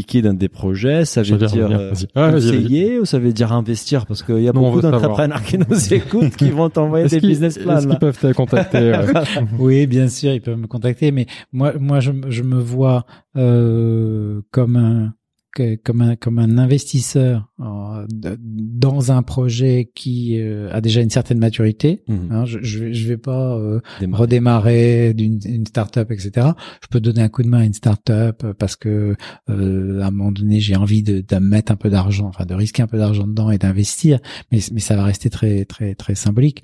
Euh, en revanche, euh, euh, mon projet, euh, mon prochain projet euh, entrepreneurial, euh, j'y serai non seulement un- un- je serai non seulement autour de la table des actionnaires, mais aussi euh, une des une des, des, des personnes actives opérationnel euh, opérationnelles dans le truc. Bah, c'est quand, même, quand même rigolo. On, on a quelques Ça fait les filtres déjà. on a quelques idées, on va t'en parler après. Attendez, là, parce que je reçois des trucs sur mon portable. C'est pas du live, donc c'est pas possible. Euh, on arrive à la fin. On arrive à la fin. On a une rubrique. Bah, nos auditeurs qui nous écoutent depuis un moment savent qu'à la fin, on aime beaucoup poser des questions, pas perso, mais bon, un peu plus par rapport à ton vécu en tant qu'entrepreneur. La première question, c'est quel était ton plus gros échec, apprentissage et ta plus grande fierté réussite Euh, ah, des échecs, j'en ai eu plein, hein, donc euh, c'est difficile de choisir tellement il y en a. Il n'y a Euh, pas eu un qui était marquant. euh, Alors dans la dans l'aventure Pierre Hermé, euh, il y, en a il y, en- il y en a eu un euh, qui était qu'à un moment donné au tout au début de notre de notre euh, aventure au Japon, euh, on, on- avait euh, créé une sorte de sous-marque euh, qui permettait de faire de la diffusion euh, dans euh, euh, des réseaux de distribution de masse. Et donc il y, avait une sorte de, de Pierre Hermé qui était de- des produits brandés Pierre Hermé qui étaient disponibles euh, euh, au niveau au niveau mass market. Et, euh, et, ça euh, Pas avec la même exigence de qualité? ah ben non parce que c'était pas nous qui les Ouais, fabriquions. il y avait des il y avait des voilà. Mhm. et donc euh, voilà, ça on a, on s'est dit que c'était c'était pas bien et puis on a arrêté pour tout un fait. tas de raisons, mais mais mais mais voilà. Euh, par contre, ça, sur le moment, ça nous a rapporté beaucoup d'argent Oui. et qui nous a bien Mais servi. c'est sur long terme ou ça non, mais je veux dire, ça a- des Oui, arbitrages. il fallait financer la croissance. objectivement, ça a permis d'acheter des boutiques, des Ah. camions réfrigérés, clair, voilà, voilà. voilà. Mais euh, après, on s'est dit oulala, c'est l'enfer, faut arrêter. Ouais, parce qu'aujourd'hui, l'image Hermé serait pas la même si vous auriez continué sur cette voie-là. Ouais, euh, peut-être je serais immensément riche. Du coup, euh, grâce à ça, tu vois, on aurait 5000 boutiques et on ne sait pas. Et ta, ta plus grande réussite, Fierté. fierté. Bon, euh, pff, voilà, vous êtes compliqués les gars. C'est des questions, euh, je sais pas. ma- Question orale du bac. hein. Mais ouais, c'est un peu ça. Et, et non, c'est c'est bah, d'avoir c'est d'avoir fait c'est d'avoir accompli un, ce qui était au départ notre rêve, c'est-à-dire euh, euh, quand on quand on s'est regardé avec Pierre et qu'on a dit bon bah on va prendre ton nom et puis euh, on va en faire une marque internationale que que tout le monde nous envie. Euh, fallait avoir la foi quoi. Ouais, Clair. Et, puis voilà, donc euh, c'est bien. On Quel, est content. quel conseil tu donnerais à un jeune entrepreneur qui veut se lancer dans la bouffe aujourd'hui? De pas écouter les conseils. ouais, C'est ce que tout le monde nous dit. J'aurais arrêté de poser cette question d'ailleurs. Non, moi je le dis depuis toujours. Ouais. j'ai l'avantage d'avoir les cheveux blancs et de, de- de- j'ai jamais euh, écouté, enfin pris pour argent comptant les conseils qu'on me donnait. Euh, sauf quand je les sollicite. C'est pas pareil. C'est intéressant. oui. Euh, on termine avec une question, c'est plutôt un cadeau qu'on aime bien euh, donner à nos, nos auditeurs qui sont arrivés jusque-là. Ça fait 1h51, donc euh, voilà. Euh, Les ouais. pauvres. Mais on a quand même 70% de nos En auditeurs plus, qui arrivent ouais. là, donc ouais. c'est en quand même moyenne pas mal. 70-75% des gens qui Ouais, mais t'as un bouton avance rapide. Ouais, bah, je, ça, je sais pas, parce que j'avance juste pour un- écouter cette partie-là. Donc il faut que tu, que tu, Il faut que je sois hyper bon. voilà, ouais, que tu sois très très là. bon. Est-ce que tu as un bon plan bouffe à partager? Ah oui. Les pauvres, ils sont restés 1h50 pour écouter ça. Mais est-ce que tu as un bon plan bouffe euh, bah, Un truc qui t'a changé, un livre, un podcast, une série, un film, un restaurant, un truc que tu as visité récemment, un truc qui t'a marqué dans les passés? Quelque chose dans la bouffe qui t'a inspiré? Ah, il y a plein, il y a, y a plein, plein de choses. En ce moment, à la maison, euh, on fait du pain. Alors, on a acheté, Ah. on a acheté plein de bouquins. Ça, c'est les Euh, confinements qui t'a... C'était la tendance pendant le confinement. ouais. Voilà. Et là, on a fait, un- on en a fait un la semaine dernière. Enfin, je dis on. Moi, je faisais un peu la, la supervision, euh, euh, qui, qui, qui était, qui était dément. Après, euh, après, voilà, moi, je me suis beaucoup, beaucoup amusé pendant le confinement aussi avec euh, les vidéos que mon ami Akram euh, postait. Parce que euh, il faisait ça à la maison et euh, c'était c'était c'était super marrant. Ah, Enfin bon, en plus de ça, je l'aime beaucoup et, et il a fait des recettes euh, il a fait des recettes originales. Euh, je me suis régalé aussi avec euh, c'est pas très original hein, pardon mais euh, voilà moi je suis euh, un peu euh, le français moyen quoi tu vois c'est c'est avec les émissions de Cyril Lignac Bien sûr, mais ça cartonné, ça cartonne toujours d'ailleurs. les seuls parce qu'ils continuent là après les donc. voilà. En fait, euh, c'était drôle parce qu'on avait eu deux trois conversations où il se posait des questions, on disait ouais, est-ce que je vais faire autre chose, est-ce que machin, etc. En fait, il a trouvé autre chose euh, qui est génial, euh, qui est vraiment, euh, euh, qui est vraiment top. Euh, voilà, bravo.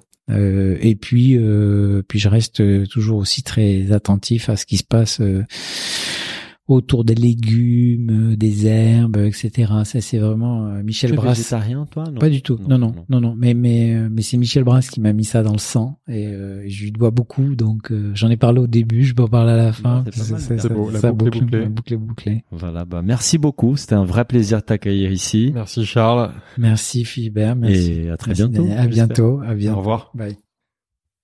Si le podcast vous a plu, n'hésitez pas à le noter 5 étoiles sur votre appli et surtout partagez notre podcast autour de vous. Nous vous invitons également à vous inscrire à notre newsletter pour essayer voir les prochains épisodes. Pour cela, rendez-vous sur le site businessofbooth.com. À, À très bientôt.